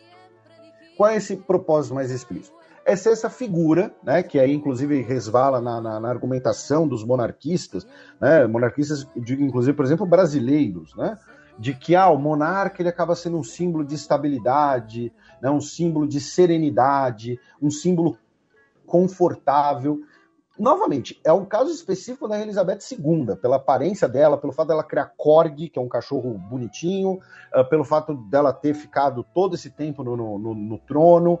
Então ela se tornou essa, essa, entre aspas, essa vovó dos britânicos, que era uma figura muito simpática, era uma figura uh, uh, muito querida por muita gente e que muita gente respeitava. E junto com isso, você, do ponto de vista internacional, cria uma liderança que a palavra não é exatamente carismática, mas ela se torna um símbolo muito forte, inclusive como uh, uh, um símbolo para deter críticas ao monarquismo e ao Império Britânico e ao colonialismo. Né? Então, assim, é, é, quando você fala, por exemplo, de crimes britânicos na Índia, né, você não fala da Rainha Elizabeth II, porque ela não foi rainha da Índia, ela chegou a ser rainha do Paquistão, por exemplo. Né? Então, ah, como você pode falar isso do Império Britânico? Olha como Elizabeth II é legal. Não estou nem dizendo que isso foi de propósito, que era uma jogada de marketing. Pode até ser, mas foi um efeito colateral, especialmente nos últimos 20, 30 anos. Né? Uh, de você acabar, entre aspas, interditando um debate sobre o império que governou um quarto da massa seca da Terra, que submeteu diversas populações ao seu jugo, porque quem mandava nesse império é uma vovó simpática que cria corg, dirige carro, foi mecânica na Segunda Guerra Mundial voluntária, tomava goró todo dia, né? falava abertamente sobre isso, tomava lá o gin dela. Né? Então, assim, era uma vovó simpática. Agora, esse símbolo que a Rainha Elizabeth se tornou, ele foi um símbolo tão grande, novamente, 90% das pessoas nunca viram outro rei da Inglaterra, outro, outro monarca inglês. Ele se tornou um símbolo tão grande, tão poderoso, e, e, era um símbolo que unia, que conectava as gerações britânicas. Né? Então, a geração Z britânica cresceu com a Rainha Elizabeth II, cresceu vendo essa vovozinha. Os baby boomers britânicos, nascidos na década de 50, viam na Elizabeth II a conexão com aquele antigo Império Britânico, aquele império onde o sol nunca se punha, que governou um quarto da massa seca da Terra. Tá? Então, assim, ela conectava as diversas gerações britânicas, ela simbolizava tanto essa serenidade, tanto essa compostura, quanto o simbolizava o Império Britânico, o auge do poder britânico, esse império que tem se, se exaurido nos anos, né, com o processo de colonização, com as independências, com o republicanismo, com a devolução de Hong Kong para a China, que o próprio hoje rei Charles né, falou que o, a devolução de Hong Kong é o evento que marca o fim do Império Britânico, em 97. Né? Então você tem esse símbolo gigantesco e esse símbolo se vai. Porque é o que ocorre com todo mundo. Então, o que eu quero dizer com isso é: seja o Charles III, seja o príncipe William, seja o, o, o moleque lá, o neto, o, o George, né? seja quem for, nesse momento não vai substituir ela à altura. Então, essas questões ligadas ao Império Britânico, seja de divisão política, seja de desejos por independências, seja de desejo por republicanismo maior autonomia, não terão mais esse símbolo para ser contraposto. E isso é algo que, modéstia à parte, eu vou levantar a plaquinha babaca de eu avisei, a gente fala aqui no programa, acho que desde o início do programa, que quando a Rainha Elizabeth II morresse, nós teremos sim nos próximos anos um crescimento do republicanismo em diversas áreas do atual Império Britânico. Lembrando que Império Britânico e Commonwealth são coisas diferentes, tá? A Commonwealth, ela reúne tá, diversos países, vários deles que foram de colonização britânica, mas hoje a gente já comentou, né, na última cúpula que nós tivemos em Ruanda, né, uh, uh, hoje nós já temos países que foram colonizados por Portugal. A própria Ruanda hoje é membro de, da Commonwealth. É. A Commonwealth ela reúne países independentes uh, em torno de pautas né, culturais, sociais e também econômicas em, em menor grau. Então, por exemplo, a Índia. E, e novamente, é para quem quiser se aprofundar sobre o tema, temos um Fronteiras Invisíveis do futebol sobre a Commonwealth, né, que inclusive tem até seu, seus próprios jogos né, poliesportivos. E é um programa que a gente fala de rugby e cricket, inclusive, para quem é. se interessar. Uh, então, por exemplo, a Índia e o Paquistão são duas repúblicas que hoje não tem nenhum laço oficial com o Reino Unido. São países independentes que te, elegem seu presidente, elegem seu primeiro-ministro, elegem seu parlamento e fazem parte da Commonwealth.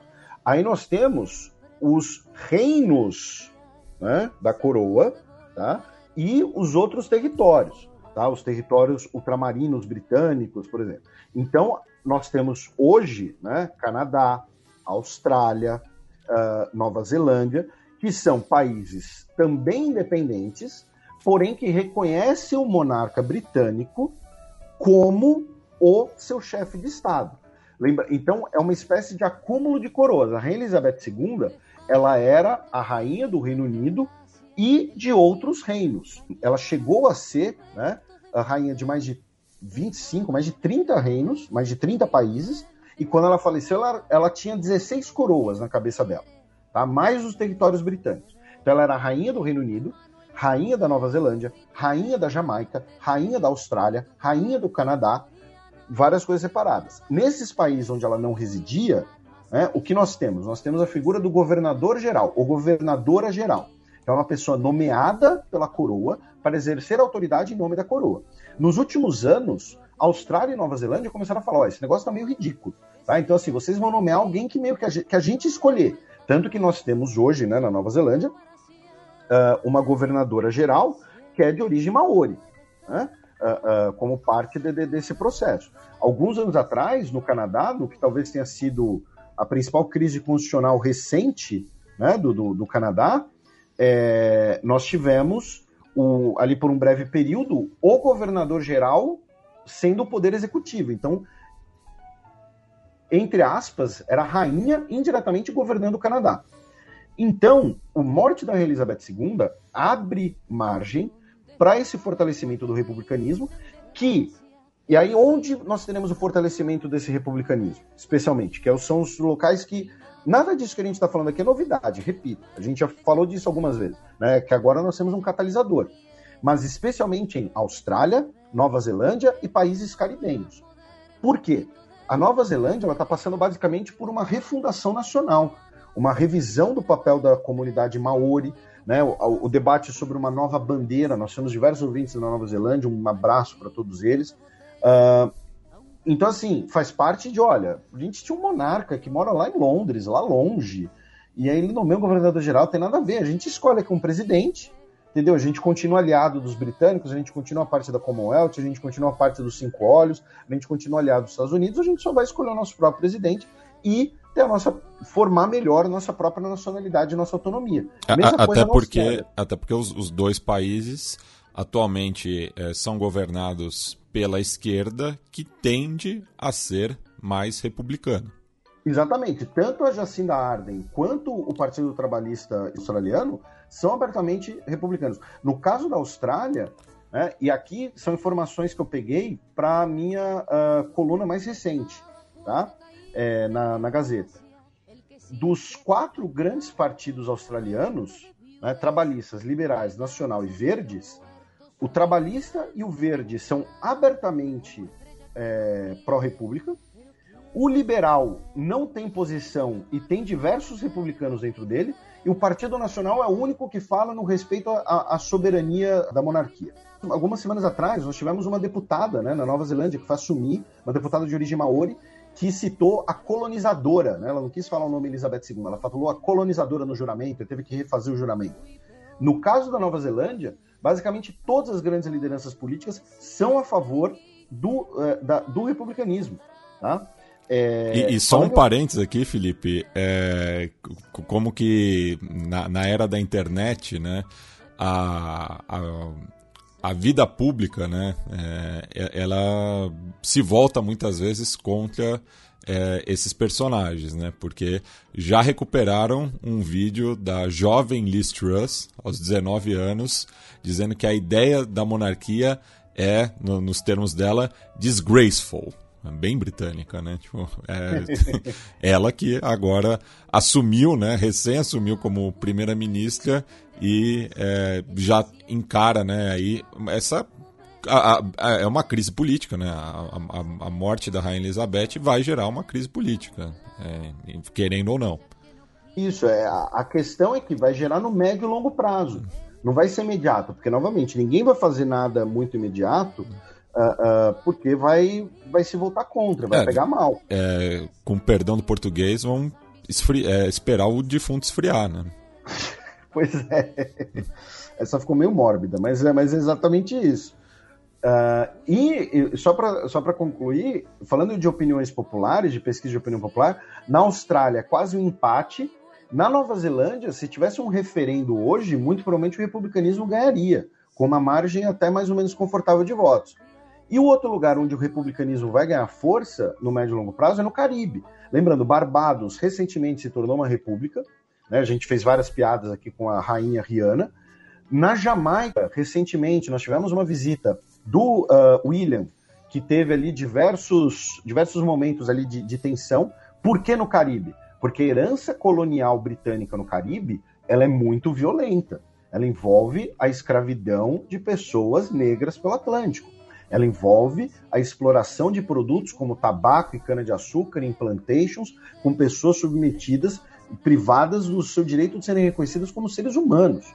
Então, é um legado violento.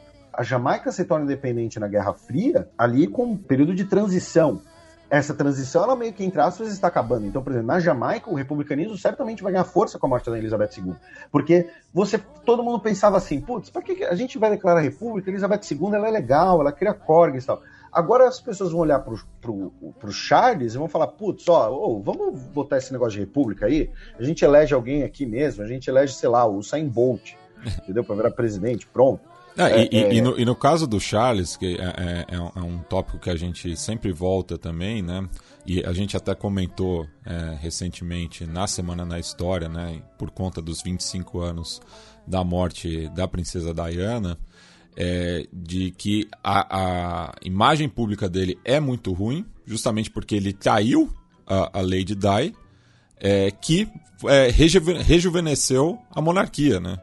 Então, é, os apoiadores da monarquia não gostam do Charles por conta da, das atitudes dele na, na esfera pessoal. E, e, aí vamos lembrar uma coisa que a gente também já muito bem lembrado, Matias. É, o príncipe Charles ele tem uma imagem popular muito ruim, como você lembrou. Essa imagem, ela pode, tá? ela pode, eu estou colocando uma possibilidade. Ela pode se recuperar um pouco devido às cerimônias né, do, do, do, do, que ele vai, ele vai liderar. Esse grande evento do século XXI vai ter as atenções focadas nele. Né? Ele vai liderar esse processo de luta oficial, ele vai liderar esse processo de funeral de Estado. Então, assim, os próximos meses holofotes vão estar sobre ele. Então, se ele tiver um bom papel de liderança, né, alguma coisa assim, ele pode até recuperar parte da sua imagem. Aí, uma coisa que sempre se falava e a gente comentou aqui no programa: né? poxa, o Charles podia né, podiam pular o Charles e dar a coroa logo para o William, que tem uma imagem melhor, porque todo mundo gosta da esposa dele, a Kate Middleton, né, e tal. O monarca britânico hoje ele não pode abdicar e passar para o filho. Por quê? O direito no Reino Unido é o direito consuetudinário, né, ou seja, o direito dos costumes, da jurisprudência. O último caso que nós tivemos de renúncia foi do Eduardo VIII, né, o nazista, em 1930, o simpático ao nazismo, vamos colocar, né, para, sei lá, evitar notas de desagravo, né, em 1936, que abdicou para casar com uma plebeia estadunidense divorciada, né, aquela história que está no filme do, do, do, Discurso do Rei, com Colin Firth e tudo mais. E na primeira temporada de The Crown. E quando ele abdica, para evitar que, o, que, um eventual filho dele, com a esposa dele, né, que era entre aspas, indigna né, do cargo, eu digo entre aspas na, na visão cerimonial, etiqueta e, e, antiquada. Né? O cara fica com o que ele quiser. Né? Mas para evitar isso, quando ele abdicou, ele abdica em nome da linhagem. Então, o Charles, repito, ele já é rei. O que poderia acontecer é ele abdicar antes da coroação, o, só que isso teria que ser aprovado no parlamento e aprovarem que passasse para o William. E não, não, tem clima pro, pro não, não tem clima político para isso hoje. Né? Algumas pessoas falam que ele provavelmente vai governar alguns anos ali junto com o William já, até porque ele já tem os seus 73 anos de idade. Né? Ele não tem um vigor físico, por exemplo, para dar um, fazer uma tour mundial por todos os reinos da coroa, como a Elizabeth fez logo depois que assumiu o trono, né? na década de 50. Então, é, é, não tem como pular o Charles. Primeiro, porque ele já é rei, né? O que pode tentar fazer antes da cerimônia de coroação, o que mesmo assim precisa da aprovação do parlamento. Não basta ele virar e falar: olha, eu não quero dar para o meu filho, porque pelas regras atuais ele abdicaria em nome da linhagem. Consequentemente, passaria para quem? Para o irmão dele, o Andrew, aquele que é brother do Jeffrey Epstein, envolvido em casos de pedofilia. Né? Que também ninguém quer como. Acho que querem menos ainda do que o Charles. Né? Então, é, não é uma situação simples assim de recuperar a imagem da monarquia britânica, porque não é tão simples você ficar recuperando a imagem de uma instituição que é antiquada. É uma instituição que, no caso britânico, ela faz muito sucesso porque ela desperta paixões das pessoas, ela desperta imaginário nas pessoas, consequentemente, ela movimenta dinheiro, tá? Mas não é uma instituição. Faz parte que... da indústria do entretenimento. Não, não é exagero dizer. Faz parte da indústria do entretenimento, e isso, indústria do turismo e é. tal. Mas assim, é, é aquela coisa, ah, mas é, o, a monarquia é importante para o turismo britânico. Alguém deixa de visitar o Palácio de Versalhes porque não tem rei lá, mas, sabe, é, não, não faz sentido nenhum achar que tem que ter um rei por causa do turismo só. Então, o republicanismo na Austrália, Nova Zelândia e no Caribe vai ganhar força sim nos próximos anos, tá? Eu boto meu dinheiro, boto, eu boto a nossa reputação nisso, e isso é uma coisa que a gente tem que reforçar. A gente conseguiu uma audiência boa, a gente conseguiu um público muito carinhoso, um público muito qualificado, em parte porque o nosso público confia na gente, porque ele vê o que a gente comenta na realidade. Se a gente ficasse falando groselha, teoria da conspiração, patavinas por aqui, ou falando coisas que depois se mostrassem. Não estou dizendo que a gente é infalível nem nada, mas. É, é, então, assim, o republicanismo vai ganhar força. E aí, só para dar um, um, exemplo, até que sai um pouco do, do, do tom, digamos assim, né?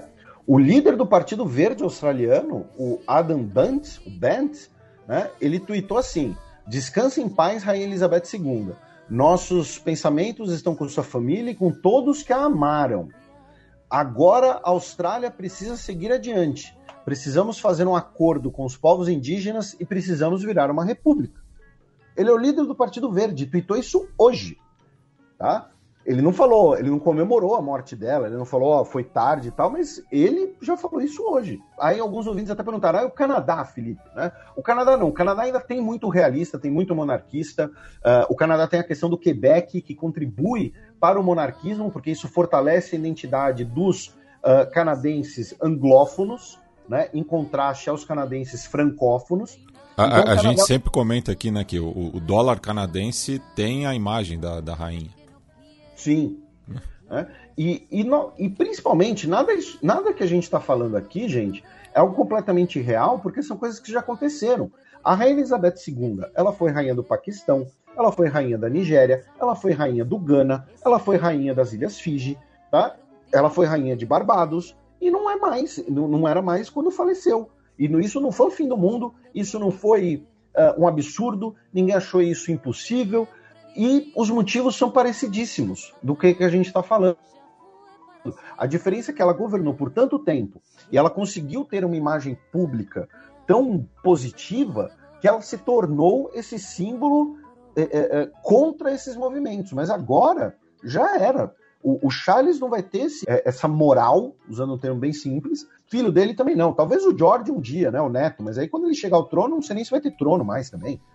E de qualquer jeito, né, a gente falou a parte mais séria da política. Né? Inclusive, mandar um abraço para o nosso querido Bruno Simões, que já participou da gente no programa, que me lembrou que Monarca não renuncia, abdica, né? Porque eu tuitei na pressa lá, ele fez essa, essa lembrança. Então fica o lembrete, tá? Então, e um abraço para ele, ele que sempre faz observações sempre muito pertinentes quando eu, quando eu tuito. E eu tenho um, um respeito muito grande por ele, um respeito, inclusive, intelectual por ele muito grande. Acho ele um cara, não é nem inteligente, ele é um cara erudito e não é babaca não é pedante. E, e já participou então, assim, conosco falou... do Fronteiras Invisíveis do Futebol sobre a Croácia e também do especial da eleição do Donald Trump. E a gente falou desse republicanismo, mas a gente também tem que falar do Reino Unido. Por quê? Porque na Escócia, o Partido Nacional Escocês tem maioria no parlamento, a Nicola Sturgeon já queria um novo referendo para a independência da Escócia, e isso certamente vai afetar um eventual novo referendo. Tá? Vai diminuir, entre aspas, a imagem da monarquia, a imagem dos monarquistas. E no caso da Irlanda, né, também tem a questão do Brexit, principalmente. O Brexit faz esse grande impacto né, na, na comunicação entre as duas Irlandas. E a, os principais movimentos de oposição na Irlanda do Norte são os republicanos, justamente são, e lembrando que republicanismo na Irlanda do Norte não significa apenas uma separação do Reino Unido, mas uma unificação com a República da Irlanda, uma ilha da Irlanda unificada, que segundo Star Trek vai acontecer em 2024. Tá? Então, isso também impacta dentro do Reino Unido. E é um impacto que não pode ser subestimado, porque o símbolo que a Rainha Elizabeth se tornou foi um símbolo gigantesco, a ponto de, novamente, de nublar todos os debates principais sobre o, a herança colonial do Império Britânico. Tá? É, então, é, é, e claro, isso tudo é a gente falando a parte política, a parte inclusive mais séria. Se for para falar de forma mais espontânea, né? Carlão, você que está nos ouvindo aí, abdique e cria uma república, irmão. Entendeu? Vai, vai, vai assistir jogo do West Ham, Não, ele, vai, ele vai, torce vai... pro Burnley. Ah, ele torce pro Burnley? É. Vocês querem salvar o Império Britânico com um cara que torce pro Burnley, velho. Entendeu? O, o, para falar pro nosso ouvinte assim, o que, que seria um torcedor do Burnley na, na realidade política brasileira? É, é, na realidade esportiva brasileira? É um cara que torce o quê? Pra portuguesa Santista? Não, o Burnley já foi campeão inglês, mas foi muito tempo há atrás. Um milhão de anos atrás. É, quando, quando o Charles, o, o, Charles tinha 11 anos, ganhou o, o último título. Tá. Um time, é, sei lá, o América. Torce para América do Rio. Ok. Mas a América do Rio ainda tem uma simpatia, mas ok, tá? Ele torce pro Burnley. É. Querem salvar o Império Britânico com um cara que torce pro Burnley, velho. Enfim. Então, e aí, uh, uh, é, é, junto com tudo ah, isso. Ah, e só, só a gente esqueceu ah, de comentar bala, que a, a, rodada de todas as divisões do, do, campeonato inglês foi suspensa, né? Ah, sim, né? Por conta do, do luto oficial e tal. É.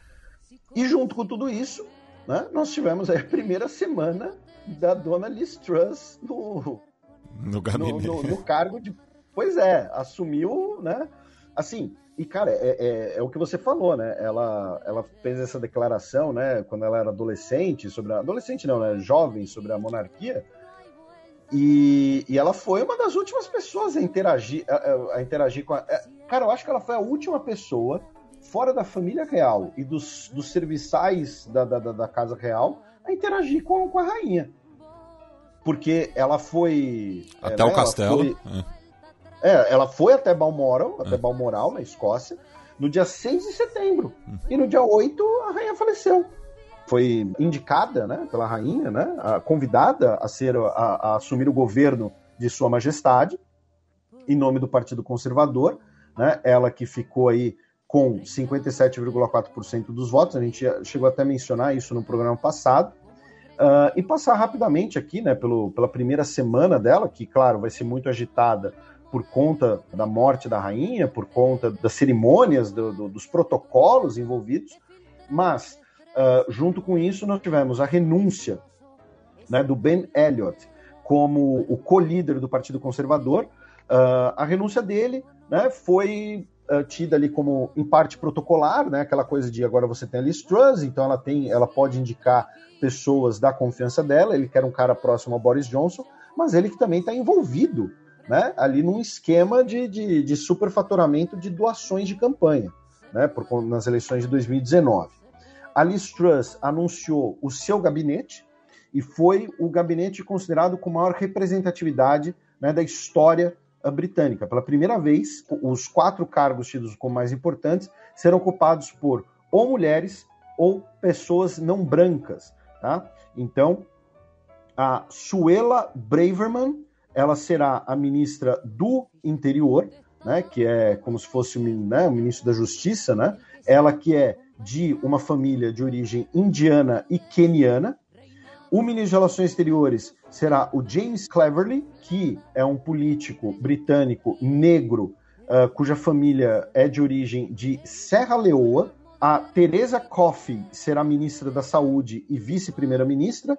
E o Kwasi Kwarteng será ministro das Finanças. Ele que uh, é um homem negro cuja família é de origem de Gana.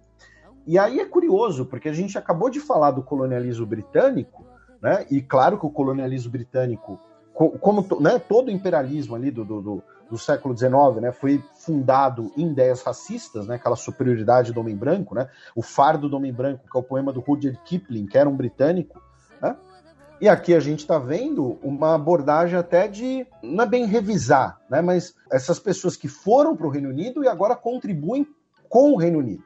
Né? E, e, isso é uma imagem, isso é uma coisa que é sempre importante frisar, especialmente para as pessoas que ainda hoje são racistas, que ainda hoje, em 2022, acreditam em teorias eugênicas, em teorias imbecis, porque assim, é, é, você tem um império formado ali por brancos governando outros povos, e hoje você tem essas pessoas fazendo parte desse governo. Então, isso não apaga os crimes do colonialismo, não é isso que eu estou dizendo. Tá? O que eu estou dizendo é principalmente não seja um imbecil racista. Tá? Uh, porque quando você tinha uma estrutura racista, que essas pessoas não podiam chegar em posições de destaque. Tá? Eu não tenho dúvida nenhuma de que essas eu não conheço essas pessoas, nunca interagi com elas, uh, posso provavelmente tenho milhares de discordâncias políticas com elas, tá? Mas assim, é, é, muito provavelmente eles são competentes. Então essas pessoas elas não tinham acesso a essas posições antes e continuam não tendo em muitos pontos, né? Por estruturas racistas. É isso que eu quero dizer. Tá? Então o que eu quero dizer no fundo é não seja um imbecil racista. Um, no seu primeiro discurso, a Liz Truss afirmou que é preciso navegar pela tempestade da crise econômica. Ela se comprometeu a congelar as contas de energia residenciais por, pelos próximos dois anos, inclusive, uh, afirmando que isso, é, isso foi causado né, por questões extra-britânicas, né, como a guerra na Ucrânia e, e a pandemia, enfim, questões como essas. E o discurso dela foi recebido ali com certo ceticismo na Europa. Por quê? Porque vamos lembrar, ela era ministra de Relações Exteriores. Ela, então hoje ela faz esse discurso mais conciliador, fez esse, apontou esse novo gabinete, disse que vai tomar medidas econômicas pensando ali em questões de energia, da inflação da população e tal, mas ela passou os, os últimos dois anos peitando a União Europeia por conta do Brexit, dizendo que poderia né, mexer unilateralmente no, no, na questão da Irlanda e por aí vai. Então, ele, esse discurso ainda foi visto com ceticismo na Europa. E aí, Matias, você tem mais alguma coisa sobre o Reino Unido ou agora a gente vai para o restante da Europa? Não, sigamos. Vamos atravessar justamente o mar da Irlanda, já que o Instagram vai ser multado na República da Irlanda. Pois é, o Instagram vai ser multado em 400 milhões de dólares, porque o Instagram teria coletado de maneira irregular as informações privadas de menores de idade. Né? Então, adolescente que usa o Instagram tal, e usa lá para fazer as dancinhas e tal, e passa. Se bem que agora eu não posso mais criticar quem tem Instagram, porque tem quatro dias que eu tenho. Né? uh, então, Felipe mas... virou influencer agora. uh, mas então, o, o Instagram coletou informações pessoais de menores de idade irlandeses de maneira irregular e por isso será multado em 400 milhões de dólares.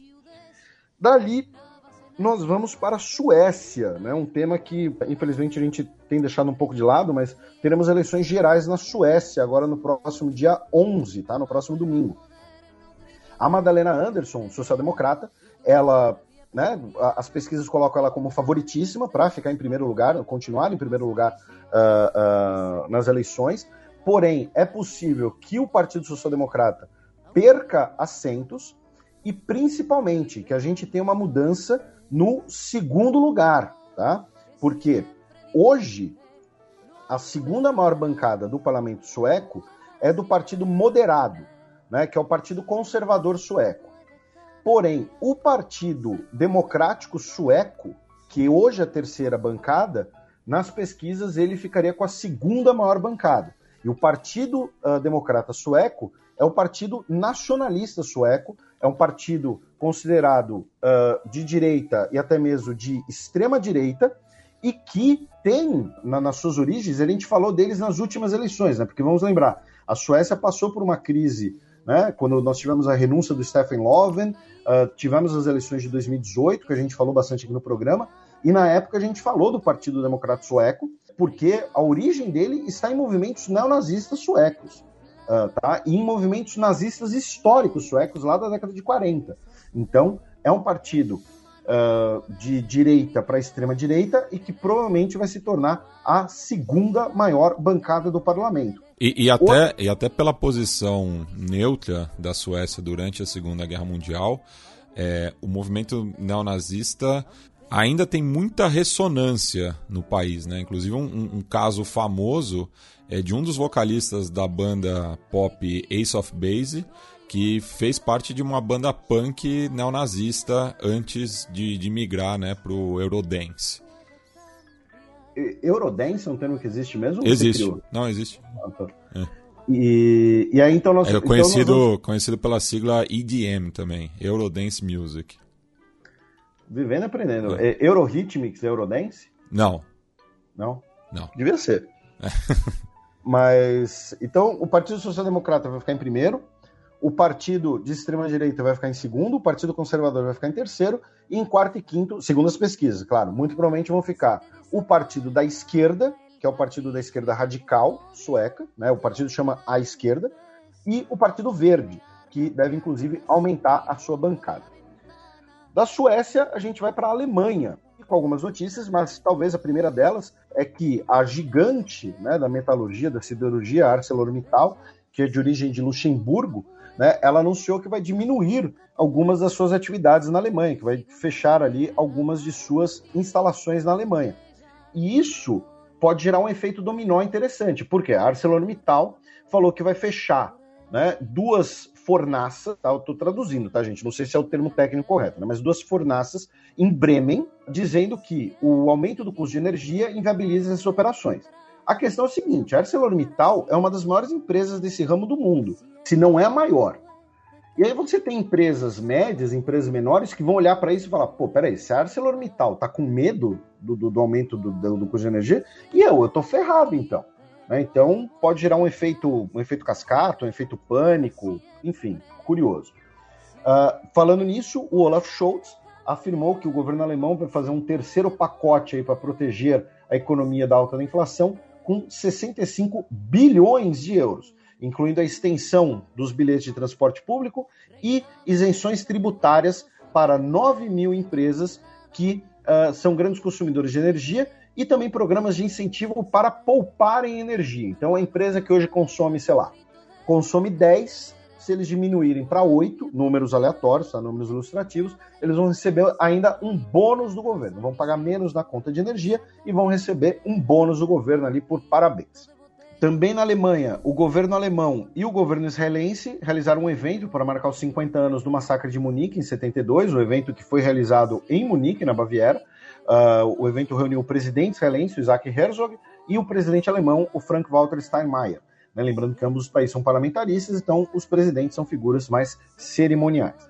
Também na Alemanha, uma corte ordenou que a Deutsche Welle, né, que é a principal, principal meio de comunicação estatal alemão, recontrate o jornalista palestino-jordaniano Farah Maraca. Ele havia sido demitido sob acusações de antissemitismo a sua defesa entrou com um pedido na justiça, afirmando que essa acusação não era justificável, que ela não tinha base e que ela não tinha provas, e a corte ordenou então que ele fosse recontratado. Da Alemanha, a gente cruza a fronteira ali nos Alpes, vamos para a Áustria. A gente, na verdade, tem a ver com a ONU, né? Mas o Volker Turk, né, que é um diplomata austríaco e que uh, trabalha na ONU, será o novo alto comissário da ONU para Direitos Humanos, substituindo a Michelle Bachelet. Né? Lembrando que a Áustria, embora seja um país europeu, embora seja um país da União Europeia, é um país oficialmente neutro. Eles emulam a Suíça nesse sentido. Então, a Áustria, por exemplo, não faz parte da OTAN. Isso certamente contribui para esse nome não ser vetado, né? ou ter uma ameaça de veto por países como Rússia ou China. Da Áustria, nós vamos para a Itália, com duas notícias sobre as eleições né, italianas que ocorrerão uh, no final de setembro, já que, uh, primeiro, um político da Liga Nord, né, um grupo uh, de extrema-direita italiano, o Alessio Di Giulio, eh, ele, em Florença, ele começou a fazer um vídeo na rua com uma mulher roma, né, e ele dizendo que eh, as pessoas têm que votar na Liga Nord para que mulheres como ela nunca mais sejam vistas. Puta que pariu. pois é. A sua reação já diz tudo. E muito provavelmente, né, vai ser formada uma coalizão é, à direita, né, entre a, a Liga Nord, que a gente não, não, não caiu no rebranding dele, não. A gente sempre vai chamar de Liga Nord. O Fratelli de Itália e o Força Itália do Silvio Berlusconi, né, de cara para as eleições de 25 de setembro. Então, e aí é, é, é, essa é justamente a, a, nossa próxima notícia, porque essa coalizão está com uma negociação difícil, porque nós tivemos inclusive declarações conflitantes do líder da Liga Norte, o Matteo Salvini, com a líder do Fratelli d'Italia, a Giorgia Meloni, que caso né, o, o Fratelli d'Italia confirma o favoritismo, seria ela a primeira-ministra, em relação à Rússia. Por quê? Porque ela defende a política de sanções contra a Rússia. Né? Uh, ela afirma que a Rússia realizou uma guerra de agressão contra a Ucrânia, que a Europa tem sim que mandar armas para a Ucrânia e que ela defende a presença da Itália na OTAN. Já o Matteo Salvini, ele essa semana, tanto no comício quanto nas redes sociais dele, disseram que as sanções contra a Rússia são anti-italianas, porque geram um aumento do, do, do preço da energia, gera inflação né, e tal, e que a, Itália deveria lutar contra as sanções. Inclusive, vamos lembrar, né, o Matteo Salvini e a Marine Le Pen têm laços muito fortes, para não dizer suspeitos, com Vladimir Putin, né, com o governo russo. Então, tem uma divergência aí que precisa ser acertada. Uh, a gente cruza o Adriático, vamos até o Kosovo, onde a primeira-ministra da Sérvia, Ana Brnabic, realizou a sua primeira visita né, como primeira-ministra ao Kosovo, tá, como parte ali das negociações para o fim de tensões devido ao trânsito de pessoas. Né? Nós tivemos tanto o trânsito em relação aos documentos, quanto as tensões em relação às placas de carros. Né? Então, ela foi ao Kosovo pela primeira vez desde que se tornou primeira-ministra, cinco anos atrás, como parte dessas negociações.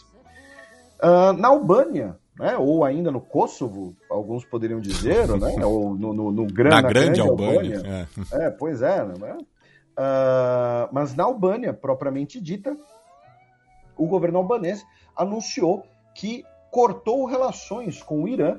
Todos os funcionários iranianos do país, da embaixada iraniana, foram expulsos, porque, segundo o governo albanês, um grande cyberataque contra uh, os servidores do governo albanês, que ocorreram quase dois, dois meses atrás, teriam sido de autoria do Irã. Tá? É, ainda não está muito claro qual teria sido, uh, qual seria o, o, o, intuito desse cyberataque. Lembrando que a Albânia tem uma base dos Estados Unidos, território albanês. Recentemente, nós tivemos, inclusive, uh, espiões russos que foram detidos em território albanês. O Irã rejeita completamente as acusações. Dentro da Albânia, nós também temos cerca, uma comunidade de cerca de 3 mil iranianos dissidentes, tá? ou seja, opositores do governo de Teherã, então também pode ter relação com isso repetindo, o governo iraniano rejeita e hoje, tá, a notícia de hoje, dia 9 de setembro, o governo dos Estados Unidos impôs mais sanções contra algumas autoridades iranianas por conta desse cyberataque contra a Albânia. Tá? E da Albânia nós vamos para a Turquia com duas notícias. Uma delas é que o governo turco, via o presidente Erdogan, ou Erdogan, acusa a Grécia de ocupar ilhas no, no Mar Egeu que seriam desmilitarizadas. Tá? São ilhas que uh, a Turquia reconhece como gregas, porém, pelo acordo né, de reconhecimento de soberania, essas ilhas têm que ser desmilitarizadas.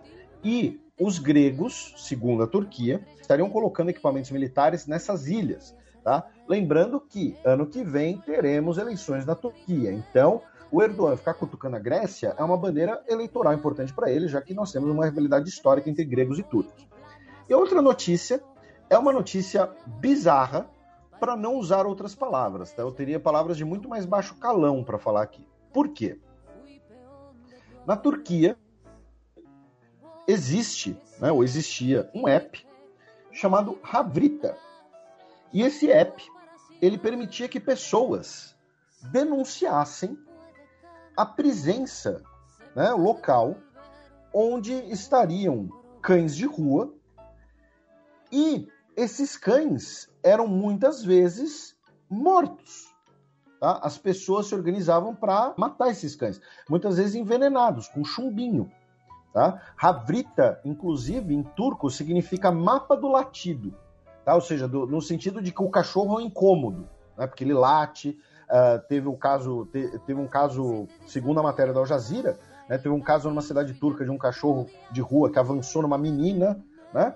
Uh, enfim, é, criaram um app para que as pessoas denunciassem onde estão cachorros de rua para que as pessoas fossem lá e matassem os cãezinhos. Não é um, ah, olha, tem lá, vamos resgatar. Não, vamos lá matar. E aí uma corte. E, e, e é muito é, irônico, né? Porque Istambul é conhecida por ser uma cidade com uma grande quantidade de gatos. Mas o, o, os gatos eles são bem quistos é, por boa parte da, da população. Eu, eu não sabia desse fato, com, desse incômodo com o, os cachorros de rua, né? Ao contrário, por exemplo, de Santiago, que tem uma grande quantidade é, de, de, caninos é, vivendo na rua, mas eles são muito queridos.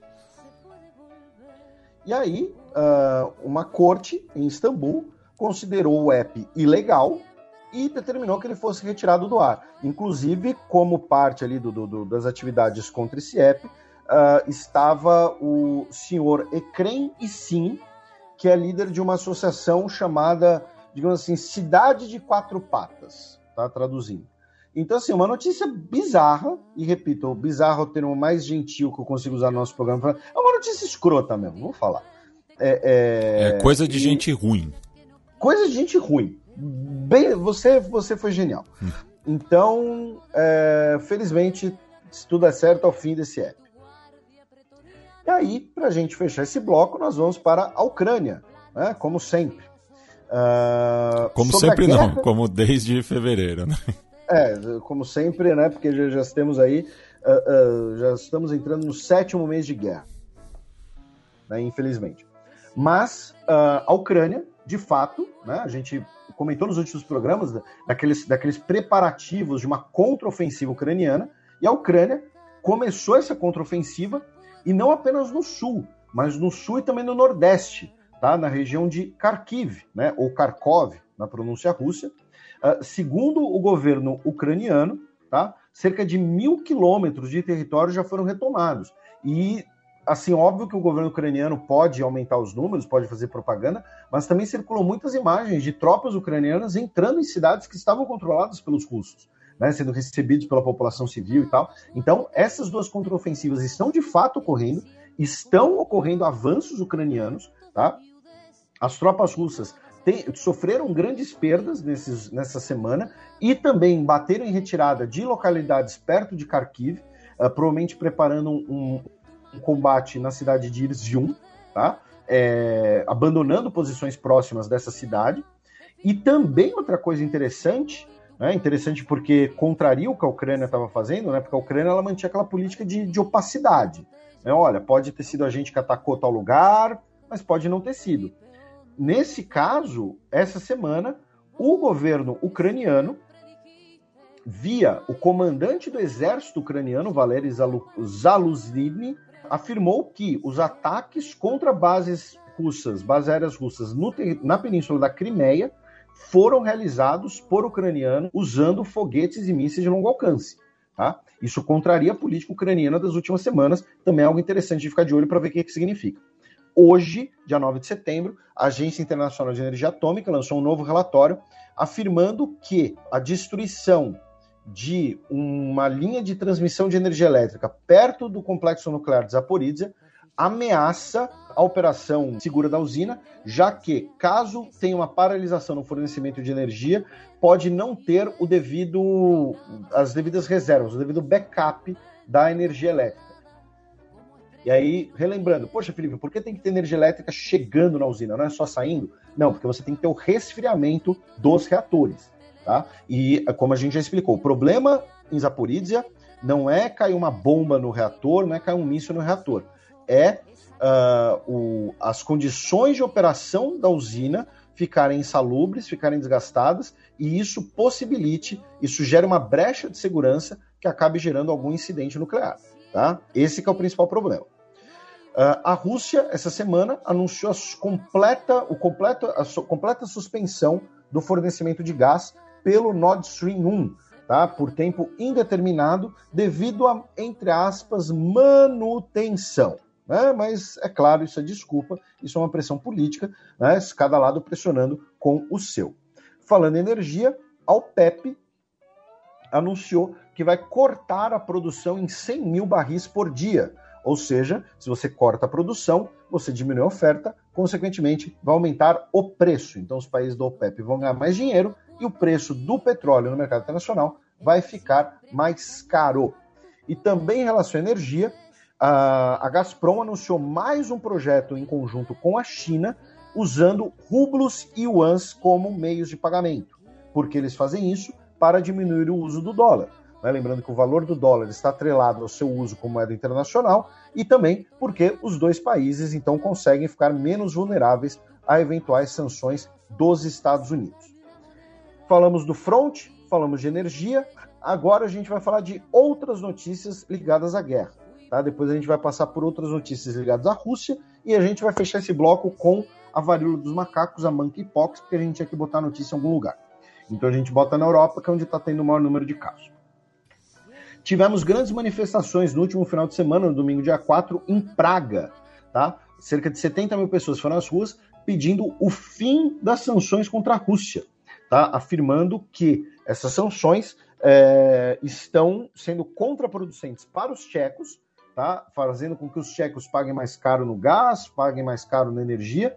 O protesto se chamou de República Tcheca Primeiro e o protesto foi organizado pelo SPD, o principal partido de extrema-direita da Tchequia, né, que significa Partido do, da Liberdade e Democracia Direta. Uh, já na Rússia, a, o jornal Novaya Gazeta uh, perdeu a sua licença para publicar, né, a sua licença de operar. Lembrando que o Novaya Gazeta era o principal, é, né, era o principal jornal de oposição ao governo russo. Em Kharkov, ou Kharkiv, no último dia 6 de setembro, tivemos uma notícia curiosa, né? Que ainda é um vídeo bonitinho e tal. O que aconteceu?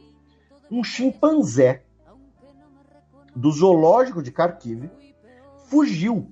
Ainda não está claro o motivo da fuga. Uh, se teria sido ligada à guerra, se teria sido ligada ao estresse, à destruição do, do, de onde ele estava, enfim. Uh, né? Coitado do animal. Ele fugiu e parte dos funcionários zoológicos o encontraram e ele não queria retornar, ele não, ele não colaborava com eles. Até que começou a chover.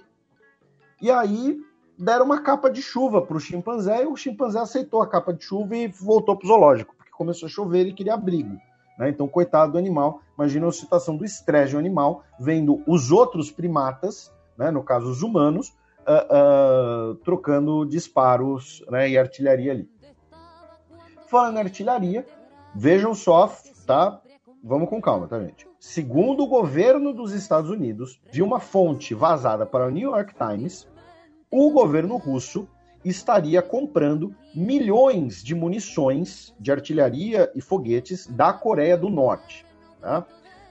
Essa notícia é interessante de olhar, por quê? Porque sempre tem aquele pessoal né, que, que mais sensacionalista em temas militares e tal.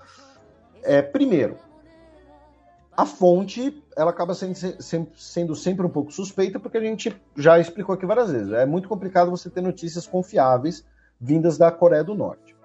Segundo, a Coreia do Norte usa muito equipamento de origem soviética, inspirado em equipamento soviético, então que tem compatibilidade. Então é sim um fornecimento possível.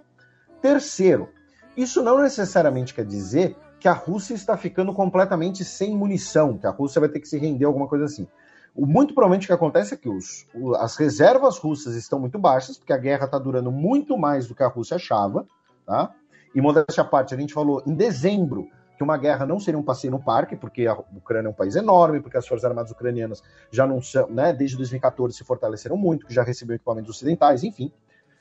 Uh, mas principalmente, a Rússia, como qualquer grande potência, ela vai ter mínimos estratégicos de reservas. Então ela ainda deve ter munições. A questão é que a Rússia não pode usar tudo que ela tem, porque senão ela não consegue ter para sua própria defesa na sua gigantesca fronteira. Então ela precisa arrumar outro fornecedor. E até para compensar, muito provavelmente a indústria militar russa deve estar numa, num ritmo de produção menor devido às sanções internacionais, já que ela usava componentes também importados. Tá?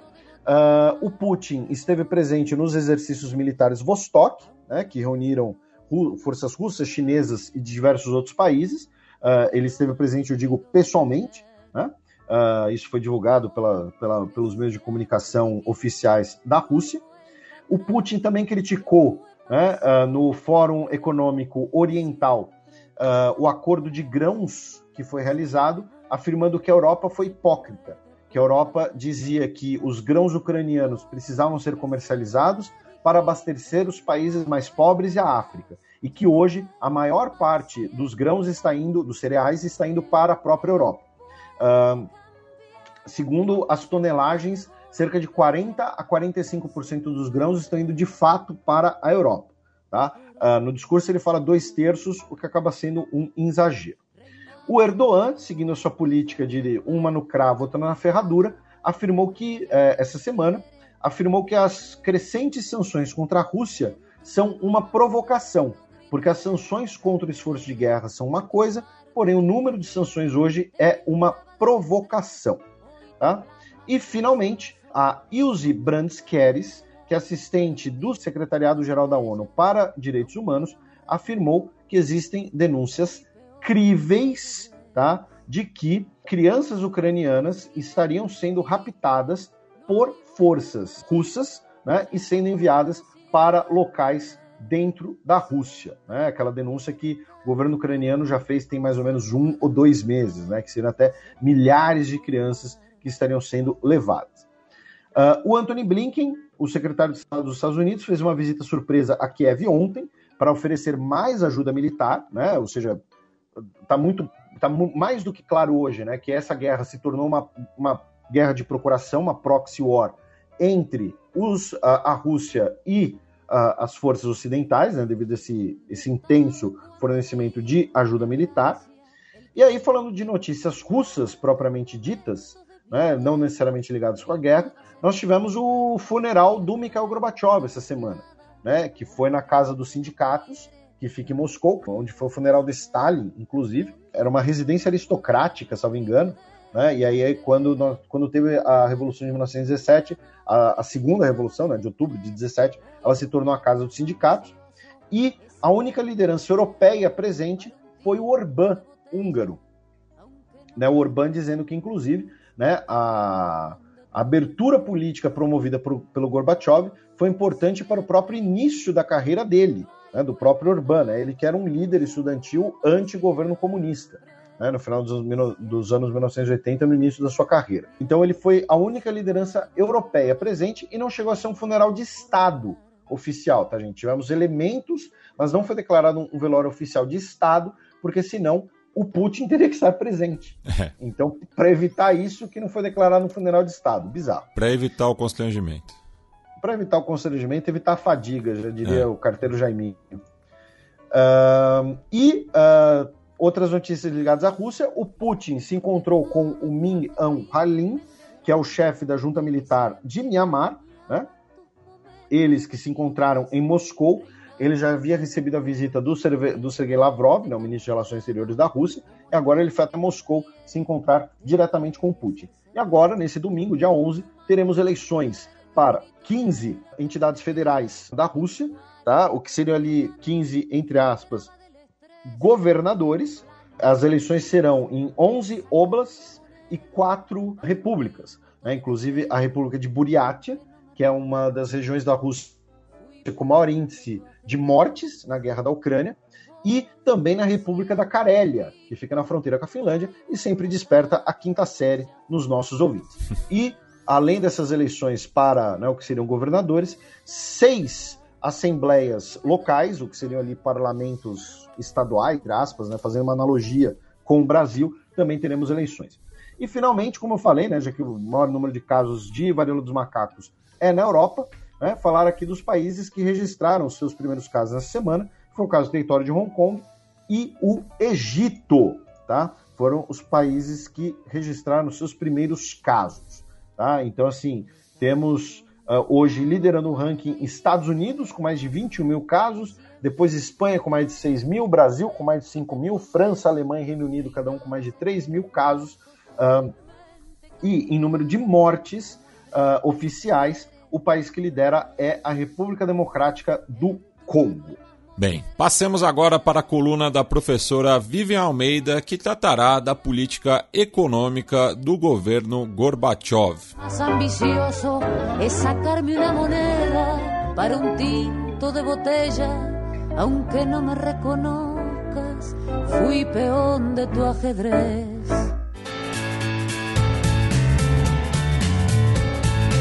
Gambito da Dama. Olá, pessoal, espero que estejam todos bem. Eu fiquei muito pensativa sobre qual deveria ser o tema da coluna de hoje, porque, como já nos é peculiar há algum tempo, a gente tem passado por momentos muito emblemáticos na nossa história. E momentos que conversam com o passado o tempo inteiro e fazem com que a gente reflita sobre as certezas que a gente foi construindo pós-guerra, é, pós-queda do Muro de Berlim e liberalização do capital. E assim, leiam certezas de uma forma quase irônica, porque obviamente quando a gente está falando de ciência, as certezas elas não são é, cláusulas pétreas, né? elas, elas mudam, elas oscilam, novas formas de ver o mundo aparecem, novos instrumentos de análise aparecem, novos problemas aparecem e as respostas que a gente passa a ter para algumas questões sociais e econômicas são do tipo 42 para o sentido do universo. Dito isso, eu fiquei pensando que, dentre a análise conjuntural proposta inicialmente que seria da crise dos combustíveis e como a Europa está na iminência de mais um colapso por conta né, do, do recrudescimento das medidas russas com relação ao, ao gás e como isso vai afetar dramaticamente a população europeia que observa o inverno chegar cheio das incertezas, ou uma análise um pouco mais refletora do século da, da transição do século XX para o século XXI, como eu comentei anteriormente, associado ao Muro de Berlim, a queda da União Soviética, né, a, a, o fim da União Soviética em 1991, e obviamente vocês já sacaram que eu estou falando isso por conta da morte essa semana do Mikhail Gorbachev, que representa, que, que é suscita aí uma, um, um retrabalho, né, uma revisita, retrabalho não, uma revisita ao passado para a gente entender um pouco como foi o século XX e como a gente se localiza no século XXI a partir desses acontecimentos. É sempre é sempre dual a análise da União Soviética, do fracasso da, da União Soviética, porque dual no sentido de que em termos econômicos, considerando que majoritariamente a, a teoria neoclássica ela criou uma robustez e criou e para parafrasear Margaret Thatcher, que foi a grande precursora do neoliberalismo no, no fim do, do século passado, né, que o, a economia é instrumento e o objetivo é conquistar corações e mentes, a a comparação, a análise comparativa entre uma economia capitalista e a economia socialista. Uma coisa, tá, gente? A Vivian pediu para fazer uma errata que quando ela fala de economia socialista, ela quis dizer economia planificada, tá bom? Ela fica quase fácil, né? No sentido de que, olha, basicamente o capitalismo ele tem como pressuposto a ideia de que as pessoas sabem o que querem, as pessoas sabem consumir, as pessoas sabem produzir e a melhor coisa que a gente pode fazer é não fazer nada, não intervir nessas vontades, é não intervir na, na, nas preferências das pessoas e na manifesta é, capacidade que nós temos de interagir e realizar trocas. Então, uma economia planificada ela por definição, ela é pior porque faz com que um centralizador, um, uma instituição, uma pessoa tenha que coordenar uma miríade de preferências que não fica nem no campo do factível. Então, o resultado, por definição, é uma escassez, porque, de novo, né, essa coordenação ela, ela não é devida a uma única figura, ela é um sistema dinâmico, um sistema múltiplo. E dessa escassez, esse descasamento entre oferta e demanda, com uma oferta muito aquém da demanda, vai ter uma série de impactos né, inflacionários, de escassez, é, o que, por exemplo, quando a gente está falando da Rússia, é, podem ter efeitos de fato nas pessoas, né? Então tem aquelas histórias de, olha, você não tinha bota para passar o frio num país gélido. Então essa, essa comparação entre principalmente a economia capitalista que é, e, e, a economia capitalista olhando com olhares de uma pessoa formada nos anos na, na, década de entre 2000 e 2010 que obviamente tem uma influência muito grande da escola de Chicago e é, do, do, liberalismo econômico, do neoliberalismo político e econômico e, e é, é, é contaminada com essa lente de que existe essa coordenação, que é uma coordenação mais eficiente, que é uma coordenação que vai levar a trocas que as pessoas querem fazer vis-a-vis a uma centralização que muito mais gera ineficiência e escassez e piora do bem-estar do que serve a um propósito. Mas eu queria trazer aqui também, na esteira de entender o marco que é a morte do Mikhail Gorbachev e que é já inicia né, o, marco de sua história lá em 91, quando o decreto fim da União Soviética, que os elementos para além da economia, talvez eles sejam muito mais elucidativos né, dessa, dessa curiosidade que a gente ainda mantém e nos ajuda a ler outros episódios que estão, inclusive, acontecendo agora. Então, a frase da Tati, que eu já falei algumas vezes nessa coluna, ela não é exclusiva dela, né? Assim, a ideia de você conquistar corações e mentes, ela, ela é muito refletora, ela sinaliza muito de como a gente encampa regimes que podem ser completamente contrários à nossa, às nossas liberdades individuais, ao nosso bem-estar e como como de alguma forma a gente é capturado pelo sistema. Isso vale para qualquer sistema, né? Então, já que a gente está falando de União Soviética, já que a gente está falando do século XX, talvez essa seja uma das grandes lições do livro 1984.